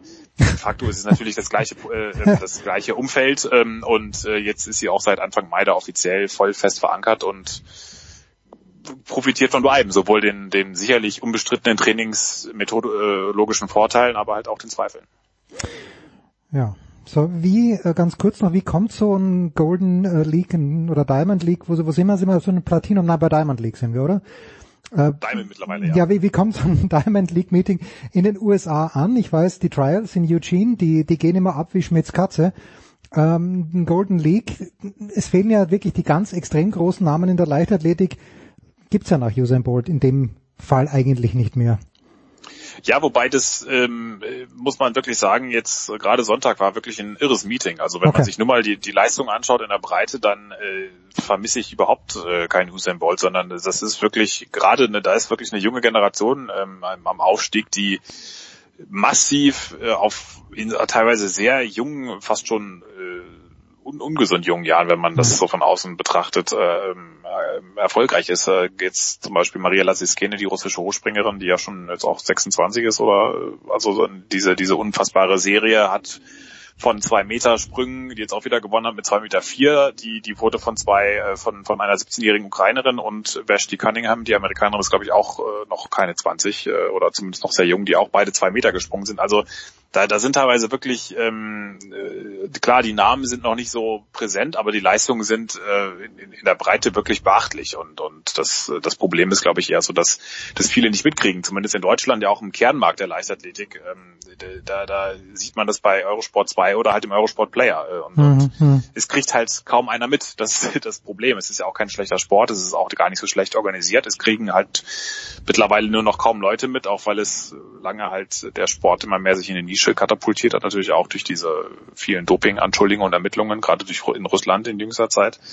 Und ähm, gut, die Amerikaner sind natürlich, das Stanford ist eine Uni-Anlage, das ist natürlich auch schon speziell. Der Sport ist einfach in Amerika jenseits dieser großen vier Sportligen, das, das wissen wir ja alle, ist, ist es Ja. wahnsinnig schwer äh, für, für, für den olympischen Sport, abseits, jenseits der, der Olympischen Spiele auch wirklich präsent zu sein. Und wir haben ja immer seit Jahren schon die, die Situation, dass das die Amerikaner äh, letztlich äh, nicht nur in der Leichtathletik eigentlich Weltstars sind, aber halt außerhalb ihres Landes. Also Bodie Miller hat ist ja, glaube ich, lange mit dem T-Shirt rumgelaufen, I'm big in Europe. Ähm, und Bodie Miller kannten ja selbst in den USA einige Leute. Also das ist, das ist, ähm, das ist so ein bisschen das Los der Amerikaner. Ähm, es, es wird sich wahrscheinlich jetzt auch nicht äh, wahnsinnig viel ändern. Wir haben jetzt immerhin die Situation, und das, das war ja auch ein Grund, warum jetzt das Meeting in Stanford stattgefunden hat, in Eugene, wo es eigentlich stattfindet. Da wird gerade das Hayward Field äh, renoviert für die WM 2021 und das ist tatsächlich die allererste Leichtathletik-WM in den USA. Also das ist auch ähm, eine Premiere, die eigentlich schon längst überfällig ist. Und ähm, da darf man dann schon gespannt sein, ob das vielleicht auch der US-Leichtathletik so ein bisschen Push gibt letztlich ähm, wird es sich wahrscheinlich äh, auch weiterhin eher einer kleinen Fangemeinde ja wird, wird damit bedient, aber ähm, am, am Sport an sich liegt es eigentlich nicht. Der ist, der ist wirklich, oder die Leistungen an sich sind wirklich ähm, großartig. Das Problem ist dann eher schon äh, der, der Verdacht, der einfach durch diesen sehr nachlässigen Anti-Doping-Kampf äh, entstanden ist, was man jetzt ja sehr schön sieht an, an der Anklage gegen den langjährigen Präsidenten Lamine Diak, der jetzt auch offiziell für diese ungeheurigen Anschuldigungen, dass er offenbar das Anti-Doping-System so als persönliche Bereicherungsbörse genutzt hat, jetzt ja in Paris vor Gericht gebracht werden soll. Ja, da, tauchen wir dann vielleicht nächste oder übernächste Woche ein, wenn wir schon mehr wissen. Aber die andere Geschichte, wenn du sagst, fantastisch, an der Besetzung liegt's nicht. Ich habe dir, ich möchte sagen, eine verzweifelte Nachricht geschickt. Am Sonntagabend war es, glaube ich, weil ich plötzlich gesehen habe, dass in Ratingen, ich erinnere mich, dass du im letzten Jahr in Ratingen warst oder in einem der letzten Jahre, weil dort wirklich ein ganz geiles Mehrkampfmeeting stattgefunden hat. Das möchte ich dem diesjährigen Meeting gar nicht absprechen, aber zwei Österreicherinnen lagen vorne und der Ivona Dadic hat nicht mal gewonnen. Was ist da passiert? Du hast mir dann sofort einen Link geschickt zu RP Online, aber irgendwie in dem Jahr schien es mir schwierig zu sein, ähm, dort die Superstars der Leichtathletik und des Mehrkampfs hinzubekommen. Warum, Johannes? Na, ich muss insofern klarstellen, ich war bisher immer nur in Götzes, äh, wobei Götzes auch ja, streng genommen das größere und traditionsreichere Mehrkampfmeeting ist. Rating ist äh, so die, der deutsche Klassiker, aber Götzes war eigentlich immer schon auch ein bisschen besser besetzt. Mhm. Rating war dann immer so die, die, da haben dann die äh, C-Kämpfer und, und Siebenkämpferinnen dann nachgezogen, wenn's, wenn sie nochmal nachlegen mussten nach, Göt nach, nach Götzes und dann, dann kam dann irgendwann der, der Höhepunkt. Ja, das, das lag in diesem Jahr, war das einfach, liegt es daran, dass ähm, das ist auch in der Leichtathletik halt so, dass es, die, die Meeting-Organisatoren dann schon versuchen natürlich immer auch das Fernsehen zu überzeugen. Das ist ja. in diesem Jahr sehr gut möglich, weil ähm, kein Männerfußball-Großereignis stattfindet. Es ist zwar eine Frauen-WM, aber die wird nun mal nicht im gleichen Umfang produziert, wie wenn jetzt letztes Jahr WM in Russland ist oder 2020 eine EM in äh, ja überall in Europa. Und äh, da da sind es doch viele Landesrundfunkanstalten auch in Tübingen. Ähm, wenn es denn nicht ausgefallen wäre wie des Wetters wegen ähm, wäre hätte der SWR voll übertragen zur äh, Primetime was auch extrem selten ist. Also es, es sind gerade Fernsehslots verfügbar und äh, dann sagt halt das Fernsehen okay wir können aber bevorzugt nur an diesem oder jedem Wochenende, da würde es uns gut passen.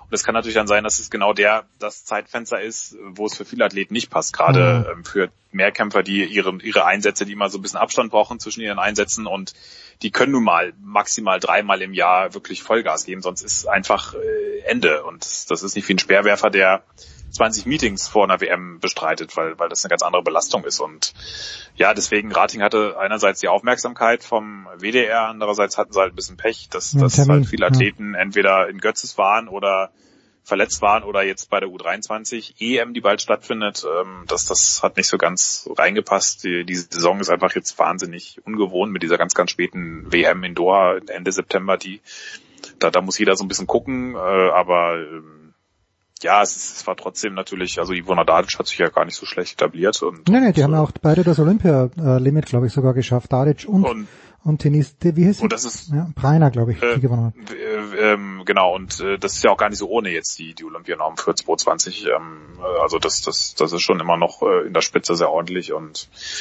dieses Jahr, denke ich, werde ich es äh, auf jeden Fall äh, nach Götzes wieder versuchen zu schaffen und dann äh, der Kollege Uli Hartmann, der im Westen sitzt, den der geht auch immer gerne zum, zum Leicht, zur Leichtathletik. Ja, natürlich. Äh, Johannes geht auch gern zum Radfahren. Darüber sprechen wir gleich nach einer kurzen Pause.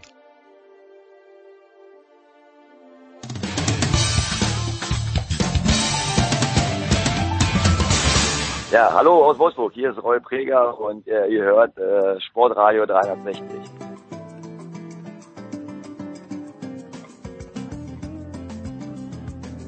Das geht weiter in der Big Show 413. Johannes ist dabei geblieben und wir kennen ihn aus Game of Thrones, die Stark-Dynastie und der jüngste der Starks ist am Apparat, nämlich Ruben. Grüß dich, Ruben. Ja, servus. Hi, grüße dich. Haha, wie oft, wie oft ist dieser schlechte Witz gekommen in der SED-Redaktion?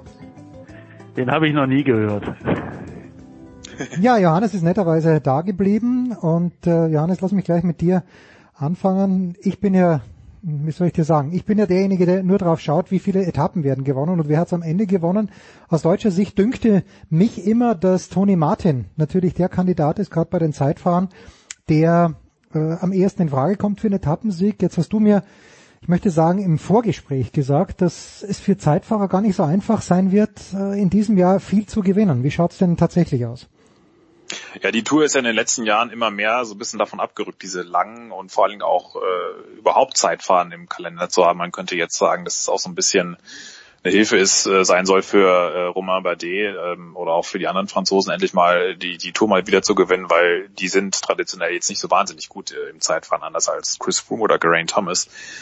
Also äh, das war eh schon immer ein bisschen schwieriger und äh, dieses Jahr ist es wirklich auch nochmal sehr zusammengedampft. Äh, deswegen weiß ich jetzt nicht, wie, wie groß da die Chancen für Toni Martin sind. Auch ähm, er hat sich jetzt in, bisher noch gar nicht so viel gezeigt seit seinem Wechsel von Katjuscha zu seinem neuen Team und ähm, da bin ich mir jetzt auch gar nicht so sehr im, im Klaren, das weiß Ruben besser, wie, wie der jetzt so seine Rolle auch für die Tour aussehen wird. Ähm, tatsächlich glaube ich, dass André Greipel auch schon immer noch Chancen hat, aber er, man hat halt auch in den letzten Jahren doch gesehen, dass er sich, er hatte auch dann teilweise sehr viel Pech, war in guter Form, teilweise auch äh, wurde dann ein bisschen unglücklich zurückgestuft auch mal, äh, dann dann ähm, hat es auch äh, natürlich jetzt mit seinem neuen Team, ähm, Zweitdivisionär, die aber auch natürlich äh, sehr auf Fahren Bagil gucken und auf die Gesamtwertung wird es auch nicht einfacher, hatte, hatte jetzt auch nicht so ein richtig gutes Frühjahr, also und wird ja auch nicht jünger. Ähm, das, deswegen, ich glaube, die Sprints werden in diesem Jahr und Sprint und Zeitfahren, was man so in den letzten Jahren äh, immer äh, im Fokus hatte aus deutscher Sicht, das wird dieses Jahr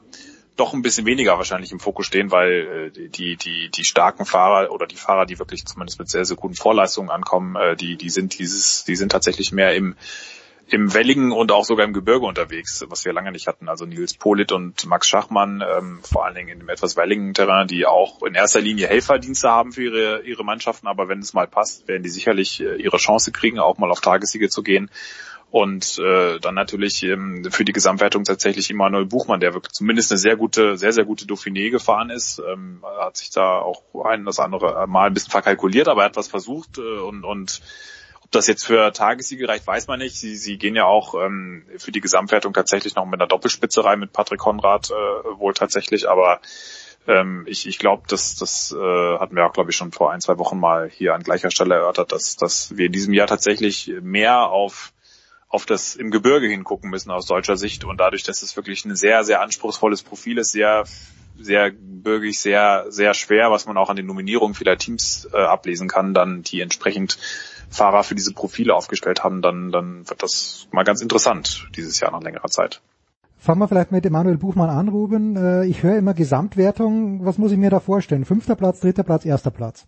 Also man darf ihn ihm äh, Top Ten zutrauen. Das ist äh, nach allem, was man so gesehen und gehört hat in den letzten Monaten und jetzt in den Tagen vor dem Start, äh, scheint das realistisch zu sein und das trauen ihm alle zu.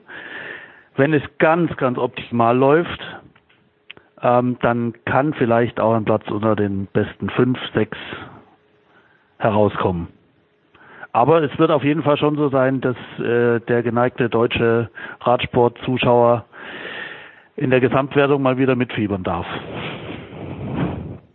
Was, also es ist aber komplett unrealistisch, weil sein Team nicht gut genug ist, dass wir, äh, gut, wir wissen ja alle, was da 1998 die Umstände, die besonderen, die auch zu vielen Dingen geführt haben, oder was 97 mit Ulrich, ich kann mich gar nicht erinnern. Äh, aber mit dem Sieg zu spekulieren, da, da muss zu viel zusammenfallen. Nein, das sollte man nicht tun. Das sollte man nicht tun, das ist unrealistisch. Ähm, das sind auch Erwartungen, die man nicht an den Jungen knüpfen sollte. Ähm, der hat wirklich eine stetige und gute Entwicklung hinter sich. Ähm, war vor zwei Jahren ja schon mal 15. bei der Tour immerhin, letztes Jahr 12. bei der Vuelta. Also man, man sieht, es geht stetig nach vorne und er hat sich jetzt dieses Jahr nochmal wirklich entwickelt, fährt wesentlich offensiver und aggressiver als in den mhm. letzten Jahren und ähm, kommt, hat auch seine ersten Profisiege jetzt dieses Jahr gefeiert, also kommt auch mit gutem Selbstvertrauen. Aber man sollte, man sollte schon die Kirche im Dorf lassen. Und am Team würde ich das überhaupt nicht festmachen, weil das Team Bora ist richtig stark. Also das ist eins der besten, die es gibt auf der Welt mittlerweile, nicht zuletzt mit Peter Sagan, der wieder ums mhm. grüne Trikot sprinten wird. Und wenn er das holt, ist er alleiniger Rekordhalter. Dann ist da Max Schachmann, ähm, einer der aufstrebenden deutschen Profis, äh, Markus Burkhardt, ein ganz, ganz starker und loyaler Helfer. Dann die Österreicher dürfen wir auch nicht vergessen. Bitte, das bitte. Drei gute Jungs dabei, Gregor Mühlberger, Lukas Pöstelberger und vor allem Patrick Konrad, der es auch versuchen darf, auf mhm. Klassement zu fahren. Also es gibt eine Doppelspitze bei Bora. Und dann auch Daniel Oss, ein starker Klassikerfahrer, der eben auch vor allem ähm, sehr gutes Verhältnis zu Sagan hat und für ihn vor allem da ist. Ja, äh, wir kommen gleich mehr zu den Fahrern noch. Äh, Ruben, ich bleibe bei dir. Ich, du weißt, ich habe ein ganz, ganz löchriges Gedächtnis, aber du warst doch mal in Israel. Aber ich weiß, war mir nicht mehr ganz sicher, ob du wegen de, des Giros in Israel warst oder wegen der Tour de France. Was war das nochmal? Der Giro war das dann, jetzt wo ich drüber nachdenke. Das war der, ja, ja, das war der Giro im vergangenen vergangenen Mai startete der in Jerusalem. Diesmal, äh, die Tour ist in Brüssel. Hat das irgendeinen politischen Hintergrund? Hat Brüssel am meisten gezahlt? Warum geht's in diesem Jahr in Brüssel los? Ja, vielleicht will man die ASO auch noch fragen, die Tororganisation, wen Sie denn zum EU-Kommissar machen wollen. Ja, Frau von der Leyen äh, hat im Sprint gewonnen oder auch nicht, man weiß ja, es noch genau. nicht. Genau. Aber die kann ja besser Biathlon vielleicht. okay, das ist wahr. Ja, keine Ahnung. Ähm, nein, der Grund ist natürlich der ähm, Brüssel, Belgien, dann ist man relativ schnell bei Eddie Merckx.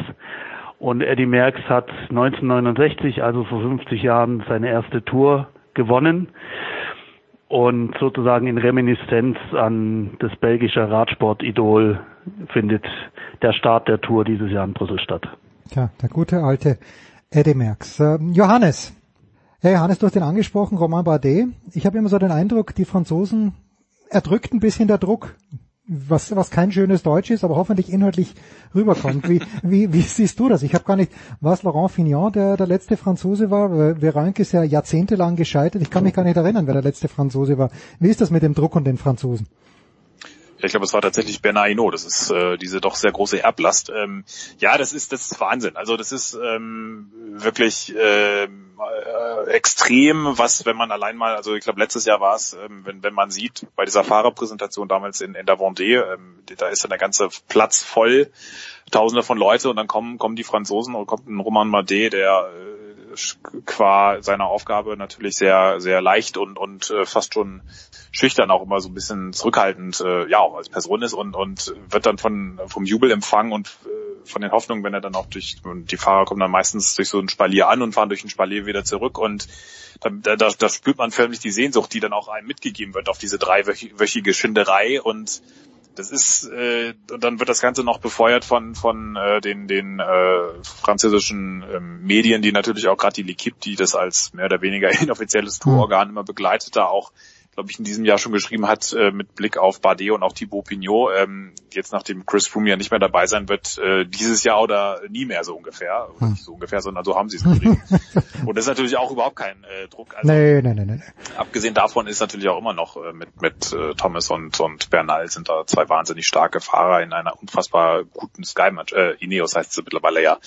Also das wird nicht einfacher und ähm, das ist, ich glaube, das ist schon auch der Grund, warum ähm, auch gerade bei Bardet, dass das in den letzten Jahren auch so ein bisschen nach hinten losgegangen ist. Da ist einfach eine unfassbare hohe Erwartung und auch das, das zu managen, jeden Tag, ähm, jeden Einbruch. Äh, ich weiß noch, der, bei irgendeiner Etappe, da ist er an irgendeiner Stelle musste reißen lassen, da wurde es am nächsten Tag gleich in der L'Equipe so die Stelle des des des Schwäche der des Schwächen äh, schwächelnden Badets wird da wie so ein Epizentrum des Erdbebens auf der äh, Etappenprofil eingezeichnet. Das ist äh, ein ein ein unfassbar also das das, das können, äh, können wir uns äh, glaube ich ist bei uns höchstens die, die Art und Weise wie äh, wie es bei uns 80 Millionen Bundestrainer gibt. Genau. Im, im, im Gegentor wird das, das Epizentrum irgendeines Debakels. Und, und das, das ist schon sehr extrem in den drei Wochen und äh, das, das wird sicherlich ähm, auch in diesem Jahr ähm, ähnlich sein. Sie sind natürlich, glaube ich, jetzt zumindest bei D wirklich in keiner schlechten Form. Die große Frage ist, haben sie auch die Mannschaft, die, die Helfer um sich herum, ähm, um, um Sky, äh, Entschuldigung, äh, Ineos, äh, hm. Den Briten halt äh, das entgegenzusetzen. Das, das wird, glaube ich, äh, sehr spannend und dann halt auch in welcher Form dann äh, die, die beiden äh, antreten, dann auch Thomas und Bernal, weil ist ja auch die Führungsrolle nicht so ganz geklärt, ähnlich wie letztes Jahr mit, mit Froome und Thomas. Also das, das kann natürlich schon ganz interessant werden, wie, wie die beiden dann, weil die werden sicherlich, ähm, also letztlich ist das äh, Dave Brailsford dem Teamchef völlig egal, wer da gewinnt. Hauptsache einer seiner beiden mhm. Fahrer gewinnt und das hat wie wir wissen, ähm, auch aus der Biografie von äh, Thomas hat es in den letzten, äh, im letzten Jahr doch intern ein bisschen gerappelt. Äh, das, das hat man außen natürlich haben sie es überhaupt nicht mit äh, raussickern lassen, aber das war schon, hat schon ein bisschen geknistert und das, das kann dieses Jahr ähnlich werden, aber äh, es, wird trotzdem extrem schwer, weil, weil die Mannschaft einfach so gut ist und ich denke, dass das äh, muss schon viel zusammenpassen äh, für, für Bade, dass, dass es klappt. Es ist halt der große Johannes Knut. Was soll ich euch sagen? Ich habe nochmal nachgeschaut, weil ich war mir sicher, dass Laurent Fignon zehn Jahre nach Bernard Hinault noch gewonnen hat. Aber nein, Fignon 84, Bernard Hinault 85 und dann äh, wurde ja Lance Armstrong siebenmal rausgestrichen und da könnte man sagen, Virenque 20, äh, 2004, Charles Albert 2002, 2001, Virenque auch 99 und 2003. Herum, der, der, das, der Glauben von Johannes Knut an einen Heimsieg ist nicht besonders groß. Äh, teilst du die Einschätzung vom Johannes? Ich teile die. Ähm, ich sehe zum Beispiel das Team Ineos oder eben früher Sky immer noch als die stärkste Mannschaft an. Und auch wenn Chris Froome fehlt und Jaron Thomas den Sturz in der Schweiz hatte und deshalb ein paar Fragezeichen da stehen, äh, gibt es eben noch Egan Danal, und äh, wenn man sich so unter den deutschen Fahrern jetzt umhört, insgesamt ähm, alle halten Bernal für den Top-Favoriten. Dann fällt mal noch der Name Jakob Vogelsang, der vom Team Astana, der sehr, sehr stark war. Und ja, dann wird es schon auch langsam etwas dünner. Moment, Moment, ähm, Bern, Bernal, äh, erstens würde ich gar nicht wissen, wie man den schreibt. Warum habe ich von dem noch nie was gehört? Weil ich mich nicht auskenne wahrscheinlich. Vielleicht hat das damit zu tun. Ja. ähm, nein, Egan Bernal gilt, ähm, ja, ist ein, ist ein großer Begriff, aber ähm, vielleicht sogar als Jahrhunderttalent, mhm. kolumbianisches. Ähm, ist auf jeden Fall der, der kommende Rundfahrer und der ist jetzt erst 22 und hat ja letztes Jahr ähm, debütiert bei der Tour und da schon ziemlich Eindruck hinterlassen, sollte dann eigentlich den Giro dieses Jahr fahren.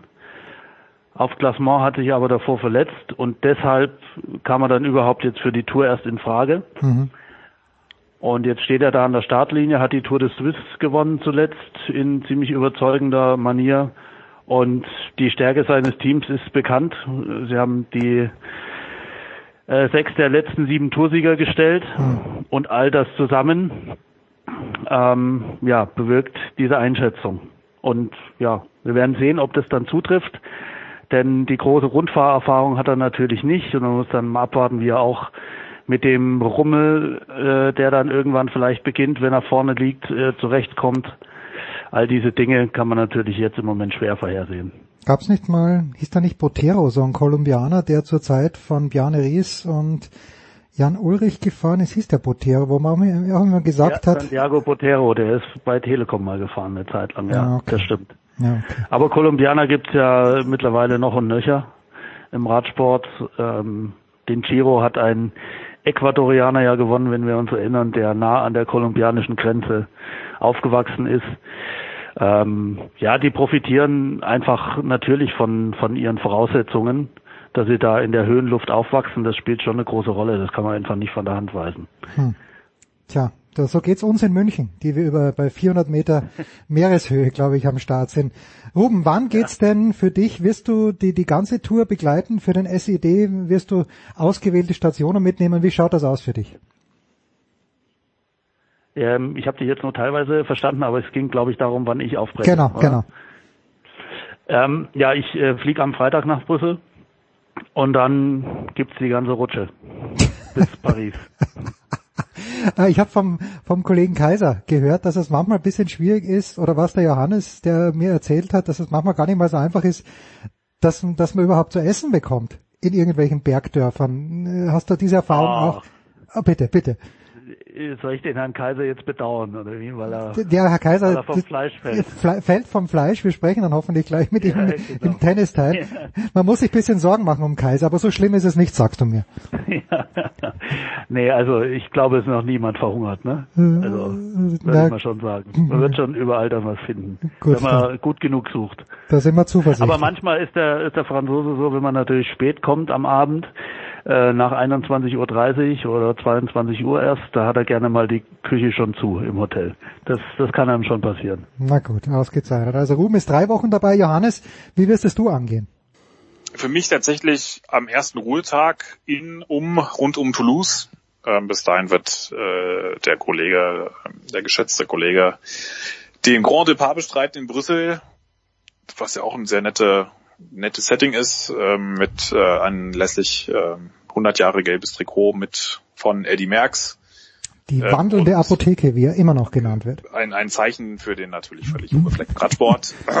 Und ähm, ja, dann, dann, dann werde ich ihn ablösen und mir dann die letzten zwei Wochen anschauen, die ja auch äh, spannend genug sein werden mit dem, wenn es dann richtig ins Gebirge reingeht. Also das, das wird nicht langweilig werden, sowohl aus internationaler wie auch aus deutscher Sicht. Herrliche Szenen mit Johannes Knut und dann wird er auch auf den lieben Kollegen Sebastian Kaiser von der Bildzeitung stoßen und nach einer kurzen Pause versuchen wir jetzt, den Sebastian tatsächlich in Wimbledon zu erreichen.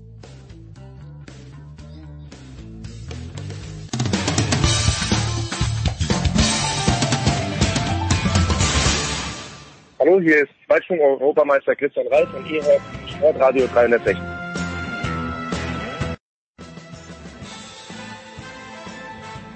So, hinten raus geht es in der Big Show 413 natürlich um Tennis und wir beginnen vor Ort, möchte ich sagen, mit dem fantastischen Moritz Lang in Wimbledon. Servus Moritz. Hallo, grüß dich. Äh, wie, was soll das hinten raus? Wir sind hier in Wimbledon. Ich dachte, das findet natürlich sofort und ganz vorne statt. Ja, müsste auch, müsste auch, hast du völlig recht, aber so ist halt die große Tradition bei Sportradio 360. Das letzte Mal, als wir beide gesprochen haben, haben wir gerade das äh, Stenografie äh, Teil kaputt gemacht in Rom, live and in person. Äh, in Wimbledon, dir, dir gehen, Moritz, dir, Moritz, dir gehen schon langsam die Deutschen aus. Man kann nur hoffen, dass Angie Kerber heute gegen äh, Lauren Davis und äh, Julia Görges gegen Vavara Flink gewinnt. Äh, und natürlich bei den Herren haben wir noch Struffi und Dominik Köpfer. Gib mir mal so eine Einschätzung die ersten paar Tage, was da passiert ist. Eine hast du vergessen. Äh, Laura Siemens. Ah, die Laura, natürlich die Laura. Entschuldigung. Ähm, ja. Also zu, zu, zu fünf sind wir noch, aber die Deutschen sind das eine Problem. Jens, die Österreicher, das Ja, andere. ja, was soll- Domi, Team ausgeschieden, Novak, Dennis Novak ähm, raus. Das war auch ein bisschen ärgerlich, weil bei beiden wäre jetzt mehr drin gewesen, so sehe ich zumindest. Ähm, ja, du, die Tage hier vorne sind voll. Da ist es manchmal schwierig, den Überblick zu behalten. Vor allem am Montag Chaos, sieben Deutsche raus und dann ist natürlich die ganze Redaktion daran interessiert, dass wir Themen rankriegen und Gesprächspartner zu, vor allem natürlich Alexander Zverev, denn äh, den haben wir viele tief im Turnier gesehen. Aber nö, auch der in der ersten Runde raus. Und so steht eigentlich seit Montag mein Telefon nicht still. Äh, ja, und dann netterweise bist du rangegangen, weiß ich sehr zu schätzen. Hast du denn die Chance gehabt mit, mit, mit Zverev, äh, fangen wir mal mit Zverev an, nach seinem Ausscheiden gegen Jerzy Wessely ein paar Minuten zu plaudern? Ja, immer so ein bisschen. Also äh, vor der Kamera natürlich, da haben wir die Chance, aber dann auch so ein bisschen abseits, kurz davor versuche ich immer noch aufzuschnappen, was äh, sonst so los ist, was er uns vielleicht vor der Kamera nicht erzählen kann. Und der war schon ganz schön bedient, aber ich habe ihn schon schlimmer erlebt. Also der war sportlich schon deutlich niedergeschlagener, noch mehr niedergeschlagen, hört sich vielleicht besser an, ähm, als wir ihn hier jetzt erlebt haben. Hier geht es einfach um die anderen Themen. Ich habe hier auch zig Hintergrundgespräche geführt äh, mit anderen Trainern und, und, und und mit Managern, die mir alle erzählen, ja, wenn du sowas an den Backen hast, wie er gerade im Rechtsstreit, dann kannst du halt einfach nicht Tennis spielen. Und das muss der Junge klären, aber er tut sich da wahnsinnig schwer, das so schnell wie möglich ähm, abzuhaken, denn Apai macht ihm Leben, Leben auch nicht einfach. Aber übrigens, den können wir auch verstehen, den Herrn. Da geht es um so viel Geld und natürlich auch um sein Ansehen. Also der kämpft da auch mit allen Mitteln. Ja, und äh, die eine, die andere Geschichte, das eine ist, ist Apai, wobei wir müssen uns um Alexander Zverev, glaube ich, finanziell keine Sorgen machen, weil der Junge hat, hat ausgesorgt und da soll er dem Apai halt die, ich weiß nicht, um wie viel Millionen es geht, äh, aber egal. Die andere Geschichte, auf die du mich äh, eigentlich hingewiesen hast, war, dass in Stuttgart schon Ivan Lendl und Vater Zverev sehr weit auseinander gesessen sind. Haben wir das ein kleines bisschen überinterpretiert oder denkst du, dass da tatsächlich nicht alles so ist, wie es denn sein könnte? Nee, das haben wir genau richtig eingeschätzt, Jens. Ähm, die zwei, die sind nicht grün miteinander. Ähm, Alexander Zverev, also der Junior, hm. sagt zwar, ähm, das ist nur eine Pause vom Vater, aber da steckt mehr dahinter. Das ist glasklar. Ähm, denn Lendl und er, die können nicht miteinander. Und dann hat sich der Vater entschieden, nicht hier anzureisen, hat gesagt, na dann soll das halt jetzt mal der Lendl richten. Weil ähm, eine andere Erklärung gibt's nicht. Das ist das wichtigste Grand hm. Slam des Jahres. Und wenn sie harmonieren würden, dann wäre das ganze Team hier gewesen, um die volle Unterstützung zu geben. Aber nein, das äh, ist im Moment nicht der Fall. Und so hat sich einer rausgezogen und in dem Fall sogar der Vater, was durchaus überraschend war für nicht nur mich, für, für eigentlich alle. Aber das zeigt, dass auch da nicht alles in Ordnung ist. Viel zu viele Baustellen für den jungen Herrn Zverev. Ja, ist tatsächlich so. Und was, was umso bedauerlicher ist, Moritz, weil die Auslosung eigentlich herrlich war. Zweite Runde wäre Pablo Cuevas gewesen. Ja. Also die Auslosung war, war aufgelegt bis zum Viertelfinale leider. Ja, richtig. Aber da hat er immer wieder die US Open aus dem, ich glaube, vergangenen Jahr angesprochen, wo er auch gesagt hat, da hatte ich eine leichte Auslosung und dann gehe ich früh raus. Ähm, er schaut sich die inzwischen schon gar nicht mehr so mhm. intensiv an, wirft zwar einen Blick drauf und sieht dann so in etwa, was kommen könnte, aber er, ähm, er versucht es irgendwie auch wegzuschieben, weil nochmal, äh, die Auslosung muss ihm eigentlich wurscht sein selbst bei einfacheren hat er schon öfter verbockt, wenn ja. ich so mal so deutlich sagen kann. Und ja, hat er hier auch wieder, es ist, es ist, also ganz ehrlich, bin ich der Einzige, deswegen darf ich es glaube ich auch so sagen, so ein bisschen leid tut er einem dann schon, wenn er da vorne auf der Pressekonferenz sitzt und nur Fragezeichen im Kopf hat. Ich meine auch, ähm, da ist einiges selbst verschuldet, das hätte man besser planen können, diese mhm. Trennung von Ape, die ihn am meisten äh, bedrückt, plus auch die Geschichte im Team, das müssen sie einfach aussortieren, da ist er auch natürlich ein Stück weit verantwortlich selber für. Von daher äh, ist das Leidtun dann auch wieder begrenzt. Aber trotzdem, wenn er da vorne sitzt und man weiß um seine Fähigkeiten, mit denen er so viel mehr hätte erreichen können, aber es bringt halt hier dann einfach nicht zusammen, wegen dieser Fakten, die wir gerade alle aufgezählt haben, ja, dann ist es halt traurig für so einen Kerl. Dominik Thiem, das war nicht überraschend, dass er rausgegangen ist gegen Sam Query. Äh, wobei er, finde ich, zweieinhalb Sätze gut gespielt hat. Er war um eine Nuance vielleicht der Spieler, der näher dran war. Ähm, ja, dass, dass er vielleicht zwei nur Sätze sogar führt, hat er einen Satzball gehabt äh, im zweiten Satz, wenn nicht sogar zwei, bin mir nicht ganz sicher, hat seine Breakchancen nicht genutzt und dann, Moritz, so wie es halt oft ist, man nutzt es selber nicht, der andere nutzt die erste, dann geht's den Bach runter. Was hat dir Dominik mitgegeben auf dem Weg? Ich weiß, ihr versteht euch sehr gut, ihr zwei. Ja, ich würde gerne einmal kurz vor das äh, Match schauen, vor das Turnier. Da haben wir auch ein Interview mit ihm gehabt mhm. und mir hat überhaupt nicht gefallen die Herangehensweise von Domi Team. Da hat er wirklich über diese schwere Auslosung gesprochen und hat die mehrmals betont, wie tough das doch wird. Und ähm, ich sehe, dass er trotzdem Waffen hat, auch auf Rasen. Ja, es ist nicht sein Lieblingsbelag, aber eigentlich bringt er das Spiel schon mit. Er könnte es anpassen. Und ähm, das ist bei ihm für mich eine Kopfsache. Und mhm. das sieht man dann auch im Match ein bisschen. Dass es hinten raus dann so glatt läuft, ja, okay, das passiert, weil er, weil er davonläuft, weil er auch alles trifft. Das hat er auf der Pressekonferenz im Anschluss gut beschrieben, Domitin.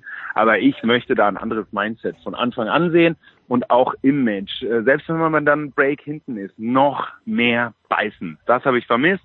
Da redet er sich für mich so ein bisschen mit der schweren Auslosung und dem Untergrund raus. Und das fand ich tatsächlich nicht so, äh, so gut des, den Auftritt. Vor allen Dingen, wenn man ja liest, also ich kann es ja nicht beurteilen und es ist immer nach Geschmackssache, dass es eher langsam zu spielen sein soll. Äh, wer hat das nochmal gesagt? Ja, da muss man Vorsicht, da muss man sehr unterscheiden. Da muss man sehr unterscheiden zwischen den Chords. Also das sind vor allem die Außenchords okay. hinten. Äh, ich weiß jetzt gerade nicht, wie ich es anders beschreiben soll. Hm. Ähm, 14 bis 17 zum Beispiel ist absolut in Ordnung. Auch 18, das sind ja die wirklich kleinen Chords. Mhm. Aber hinten alles so von vier, drei, sieben, diese Geschichten. Aber er hat gespielt auf Zweier. den Zweier. Ja, stimmt, ist schon auch langsamer als jetzt zum Beispiel einen, einen, die Trainingschords, weil die sind einfach schon abgebrauchter, abgenutzter. Aber die sind wiederum nicht so langsam wie jetzt ein Viererchord zum Beispiel. Okay. Na gut. Ein Wort noch äh, zum großen Meister selbst. Du hast am Sonntag, wie ich fand, ein sehr nettes Interview geführt. Er ist gar nicht auf deine Frage eingegangen irgendwie. Aber irgendwie war es doch so, dass du ihn gefragt hast, äh, äh, Roger, wa was soll ich dich? Nein, du, du siehst ihn, ja, und er duzt dich, was ich großartig finde. Äh, was, was, was werden, was würden Sie denn gef gern gefragt werden? Was lag dir denn auf der Zunge und du hast es nicht gefragt? Ja, pass auf. Mir wurde gesagt, ich habe nur eine Frage. Und Ah, dann okay. fand ich trotzdem amüsant, mal zu fragen, über was er eigentlich gerne mal sprechen würde. Ja. Ähm, und er hat ja dann schon gesagt, ja, in der Tat, es geht gar nicht mehr so um Tennis, sondern um alles andere. Und äh, jetzt kannst du losschießen, was immer du möchtest. Und dann habe ich zu der Dame geschaut, die das Ganze beaufsichtigt von der ähm, ATP hier. Und die hat mir schon ein Zeichen gegeben, Schluss, Ende aus, Ja, ja. also Hand über den Hals, weg damit. Und dann war ich ein bisschen in der Bredouille. Jetzt kann ich gar nicht fragen, was man noch so hätte fragen können oder wollen. Dann habe ich nur nachgelegt, ob es ein bisschen nervt, ähm, dass eben andere Themen im Fokus stehen und nicht unbedingt immer nur Tennis. Ähm, er ist einfach so locker, dem kann man im Grunde genommen jede Frage hinlegen, weil er weiß, dass äh, was was die Reporter sich erhoffen von ihm und weiß schon, worauf er dann eingehen äh, sollte und genau das hat er dann auch gemacht. Er kennt eben nicht nur ab, äh, auf dem Court immer die richtige Antwort, sondern auch abseits des Platzes und das erlebt man dann in so einem Interview. Äh, witzig. Äh, noch ganz kurz, weil wir natürlich auch über Sportliche gehen, fand in der Pressekonferenz gut, da hat er über seine Nervosität, klar, der hat den ersten Satz hier verloren, gesprochen. Das ist für ihn immer wieder was Besonderes. Das ist der Kerl, der hier achtmal das Ding gewonnen hat und äh, trotzdem geht er raus und hat dann ein schweres Händchen und zittert ein bisschen, um das mal bildlich darzustellen. Gegen Lloyd Harris. Fantastisch. Moritz, ich bedanke mich ganz, Ja. ganz herzlich bei dir. Dein Arbeitstag beginnt. Meiner ist jetzt so gut wie zu Ende. Ich lege mich wieder hin, aber zuerst rede ich noch, versuche ich noch den Kaiser in Wimbledon zu erreichen. Moritz, ich danke dir herzlich. Schnapp ihn dir. Ja, wir machen den fliegenden Wechsel jetzt mit unserem lieben Freund, möchte ich sagen, Sebastian Kaiser von der Bild-Zeitung, der auch schon großes Thema, Sebastian. Du wirst es natürlich nachhören, dann in unserem Radsportteil, im Radsportteil war, weil äh, der große Ruben Stark gesagt hat, wir müssen uns, ich habe ihm gesagt, äh, Kaiser bekommt manchmal nichts zu essen, woraufhin Ruben Stark gesagt hat, wir müssen uns um Kaiser, glaube ich, keine Sorgen machen. Was hast du, Ruben Stark, zu sagen, Sebastian? Äh, das die Themen sind, die er nach seiner verpuschten Fußballerkarriere als äh, die wichtigsten erachtet, dann äh, sei es ihm gegönnt. Äh, aber ganz im Spaß, äh, alles gut. Ähm, er muss sich um mich tatsächlich keine Sorgen machen. Ähm, mir geht's hier in Wimbledon sehr gut und ich freue mich wahnsinnig, ihn bald äh, in Frankreich bei der Tour de France zu sehen. Wir haben Alexander Zverev, Sebastian, äh, vorhin mit Moritz Lang schon, weil wir, wir wollten dich erreichen, aber es hat technisch nicht funktioniert. Ist egal, wir improvisieren jetzt ein kleines bisschen. Zverev haben wir abgehandelt, zu Team auch was gesagt. Du hast ja in Paris mehrere lässige Geschichten gefunden, unter anderem den Sportskameraden Fonini. Was treibt dich denn jetzt in Wimbledon um? Also ich, ich würde mal diese 15-jährige Amerikanerin Corey Goff aufs Tableau bringen, aber was treibt den großen Kaiser von der Bildzeitung um? Na jetzt tatsächlich, weil ich aber vorher noch nicht äh, wusste, dass das so zum Thema wird. Jetzt natürlich tatsächlich äh, Gaff, das hast du äh, scharfsinnig erkannt. Was, was, was, was kannst du uns über diese 15-jährige Amerikanerin sagen, was ich noch nicht weiß? Ich habe sie im vergangenen Jahr schon gesehen in äh, Roland Garros. Da hat sie das, den Juniorentitel gewonnen gegen Katie McNally, die mir spielerisch auch sehr gut gefallen hat. Aber da haben wir schon gedacht, das kann mal eine ganz gute werden. Was hast du gesehen, Sebastian? Also da du der absolute Fachmann bist, ähm, würde ich mir jetzt nicht anmaßen, dir zu sagen, du weißt irgendetwas nicht. Aber ähm, ich kann dir nur sagen, dass das die erste seit Martina Hingis ist, von der ich sage, sie kann tatsächlich in einem Alter von 15, 16 Jahren ja, den Grand Slam gewinnen. Sie hat sich ja zum Ziel gesetzt, hier schon dieses Jahr am 13. Juli in Wimbledon zu triumphieren. Vorausgesetzt, sie spielt so weiter wie in den ersten beiden Partien, wüsste ich ehrlich gesagt auch nicht, äh, wer sie schlagen sollte. Ähm, allerdings muss eben sehen, sie ist 15, äh, sie hat eine Qualifikation hinter sich. Sie ist trotz, dass sie zurzeit durch die Decke geht, äh, ein Mensch aus Fleisch und Blut. Das heißt, es wird eine Kraftfrage werden. Jeder Sieg hier, auch wenn das viele schon wieder nicht so wahrhaben wollen, jeder Sieg hier von ihr ist eine Überraschung. Sowohl der gestern, der in der ersten Runde sowieso gegen Venus Williams, als auch der äh, eventuell kommende Sieg gegen Polona Herzog. Ähm, insofern glaube ich, dass sie hier schon eine Gewinnerin ist, egal wie die dritte Runde ausgeht. Und ihr großer Vorteil ist, ähm, was mich so äh, ja, zuversichtlich macht, dass sie wirklich eine der ganz großen Welttennis wird, ist, dass sie alles kann. Sie kann aufschlagen, sie schlägt mit 190 km auf, da hat glaube ich Roger Federer Probleme. Ihr erster, also ihr zweiter Aufschlag ist schärfer als der erste von Angie Kerber. Ähm, sie kann retournieren, sie hat eine Vorhand, sie hat eine Rückhand, beides richtige Waffen. Sie kann Volley spielen, sie kann Slice spielen. Ähm, also wir saßen auf der Tribüne und standen die Münder offen, äh, jetzt schon zwei Spiele lang. Sie kann in der Halle spielen, sie kann, äh, wie gestern Abend, sie kann im Freien spielen, sie hat äh, eine unglaubliche Ausstrahlung, eine Frische, wenn sie in der Pressekonferenz sitzt, das will man äh, mit Pressekonferenzen von gestandenen Spielerinnen, die ihre Mütter sein könnten, äh, überhaupt nicht vergleichen. Sie äh, redet äh, frei Schnauze, wie ihr der Schnabel gewachsen ist, eine unglaubliche Sympathie. Man kann äh, von ihr Geschichten erfahren, während man bei anderen Pressekonferenzen fast einschläft. Äh, das Paket stimmt rundherum und ähm, sie wird, äh, das wage ich jetzt mal zu behaupten, ein ganz äh, ja, ein immenser Global Player, nicht nur sportlich, sondern auch finanziell. Also die wird durch die Decke gehen, äh, ähnlich wie Serena Williams. Weil sie ja auch schon von Roger Federer, also in der Agentur von Roger Federer betreut wird. Sebastian, du hast, so wie ich dich kenne, dennoch am Mittwochabend eine kleine Träne verdrückt. Denn deine, dein, dein Patenkind, möchte ich sagen, Sophia Cannon, hat leider gegen Diana Jastremska knapp verloren. Wie viel konntest du von diesem Match sehen? Bist du dann in die PK gegangen? Konntest du Sophia trösten?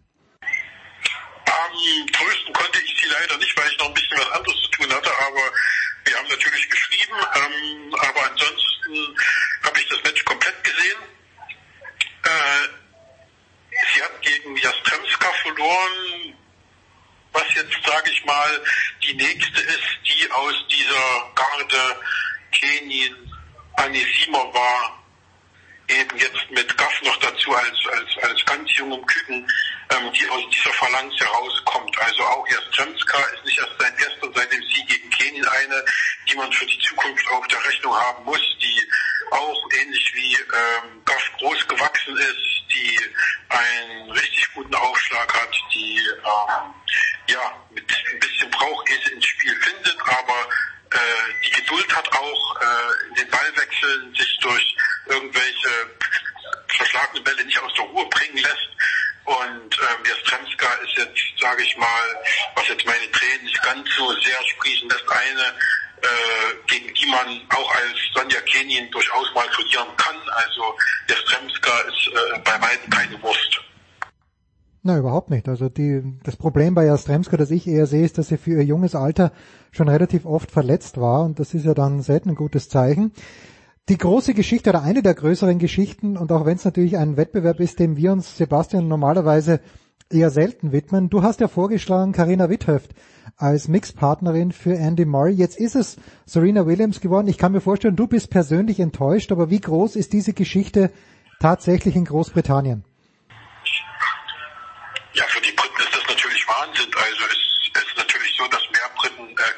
Witthöft kennen, kennen als Serena Williams. Aber äh, sie nehmen äh, zähneknirschend natürlich auch äh, Serena Williams an als Partnerin von Andy Murray. Ähm, aber Spaß beiseite ist natürlich ein Riesenthema hier, dass äh, so zwei, also eine richtige Legende und eine fast Legende miteinander tatsächlich mitspielen. Was ich mich frage, ist nur, äh, wie ernsthaft äh, Serena dann ihr Unternehmen betreibt, äh, tatsächlich den Grand Slam Einzelrekord zu brechen, weil ähm, andere konzentrieren sich darauf, möglichst äh, wenig drumherum zu haben, sagen Doppel und Mixed AD, um sich auf ihre Einzelkarriere zu konzentrieren, möglichst weit nach vorn zu kommen. Und Serena Williams, die ja auch kaum noch Turniere spielt, sondern sich auf die großen Turniere ähm, konzentriert, sagt auf einmal, okay, ich spiele hier Mixed. Äh, das ist alles ein bisschen komisch, das wundert mich so ein bisschen. Ähm, ich glaube, so ein Show-Effekt hat sie nicht nötig. Und mehr als ein Show-Effekt ist es natürlich auch nicht. Das ist äh, eine tolle Sache. Die ersten hoffen schon, dass das Ding auf den Center Court geht, weil äh, ziemlich viele das sehen wollen und selbst äh, viele Journalisten da zuschauen möchten. Und ähm, ja, wie gesagt, ich glaube, das ist mehr oder weniger ein richtig guter PR-Gag und Lassi eine Runde gewinnt. Ich spiele ja gegen unter anderem Andreas Mies und so einen Doppelhelden von Paris, der sich jetzt ganz auf das Mixed konzentrieren kann, nachdem er gestern mit Kevin Krawitz in der ersten Runde schon rausgeflogen ist im Doppel. Und äh, das wird lustig und da interessiert mich im Grunde genommen nur, ob Andreas Mies seine Wette gewinnt oder verliert, die er gegen seinen Trainer laufen hat. Da geht es ja darum, ob äh, Serena Williams härter aufsteigt oder er. Und da können wir, glaube ich, gespannt sein. Ja, da schaut die Tenniswelt zu. Und äh, abschließende Frage noch, aber dazu, weil du es gerade angesprochen hast, von wegen Center Court und aber auch nicht. Wir nehmen am Donnerstagvormittag auf und ich finde diese Ansetzung schon interessant, Sebastian, auf dem Center Court. Heute Nachmittag Johanna Konter, aber die Nummer eins des Turniers, nämlich Ashley Barty, gerade die French Open gewonnen auf Court 2 und auch Angie Kerber nur auf Court 2. Ist es für dich in Ordnung, mein Lieber, oder kommt da eine Polemik, die wir morgen in der Bildzeitung über die Spielansetzung in Wimbledon lesen werden müssen und dürfen? Also ich glaube, es gibt nichts, was mir weniger egal wäre als das. Also äh, bei uns auf äh, Bild.de geht zurzeit Corey Goff, Corey Goff durch die Decke, durch die Decke und ähm, ist der bestgeklickte Artikel mit weiten Vorsprung, weit über 100.000 Klicks allein äh, durch die Nacht. Äh, just für den Spielbericht, äh, das ist schon Wahnsinn. Und äh, ob da jetzt die Nummer 1 auf dem Zweierplatz spielt und die Titelverteidigerin äh, Wimbledon schon immer ein bisschen anders gestrickt. Die haben ja auch die Setzliste ein bisschen anders. Äh, mir ist das vollkommen egal, ob die auf Platz 17 spielt oder auf dem Center Court. Ähm, die Maße des Platzes sind überall gleich. Ähm, es gehen auch auf den Zweierplatz viele Zuschauer drauf. Äh, Ashley Barty, auch wenn es Nummer 1 ist, ist keine, die Zuschauer zieht. Ähm, Angie Kerber wird für den vollen Platz sorgen auf dem Zweier, aber wie gesagt, ich glaube auch mir ist egal, ob sie auf dem Center Court auf dem 1 oder auf dem Zweier spielt. Und mir ehrlich gesagt wären der 1 und der Center Court alleine deswegen lieber, weil ich da vom Pressezentrum aus nicht so weit habe wie auf dem Zweier. Aber ansonsten äh, wüsste ich kein unwichtigeres Thema als das. Ach komm, Kaiser, da wollte ich dich ein kleines bisschen kitzeln und dann das. Fantastisch, Sebastian Kaiser. Sebastian Kaiser von der Bild-Zeitung. Das war's, die Big Show 413. Wir schauen natürlich weiterhin gespannt in Wimbledon zuschauen, ob Angie Kerber es schafft, ihren Titel zu verteidigen. Danke dir, Sebastian, danke Moritz, danke an allen, die dabei waren. Ja, ja, die, die ist ja auch in der, nee, Moment, Corey Goff ist in der unteren Hälfte des Tableaus. Da ist es ein kleines bisschen einfacher, wie ich finde, und dass sie jetzt nicht gegen Madison Keys spielen muss, das ist auch interessant. Sebastian, wir werden dich, wir werden dich, ähm, am, wir werden uns über dich am Laufenden halten. So schaut's aus. So, das war's in der Big Show 413. Bis nächste Woche.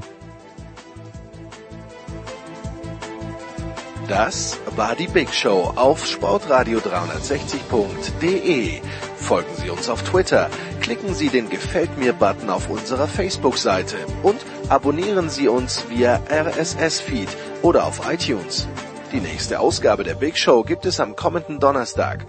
Bis dahin sollten Sie die Zeit nutzen und die weiteren Angebote auf sportradio360.de wahrnehmen.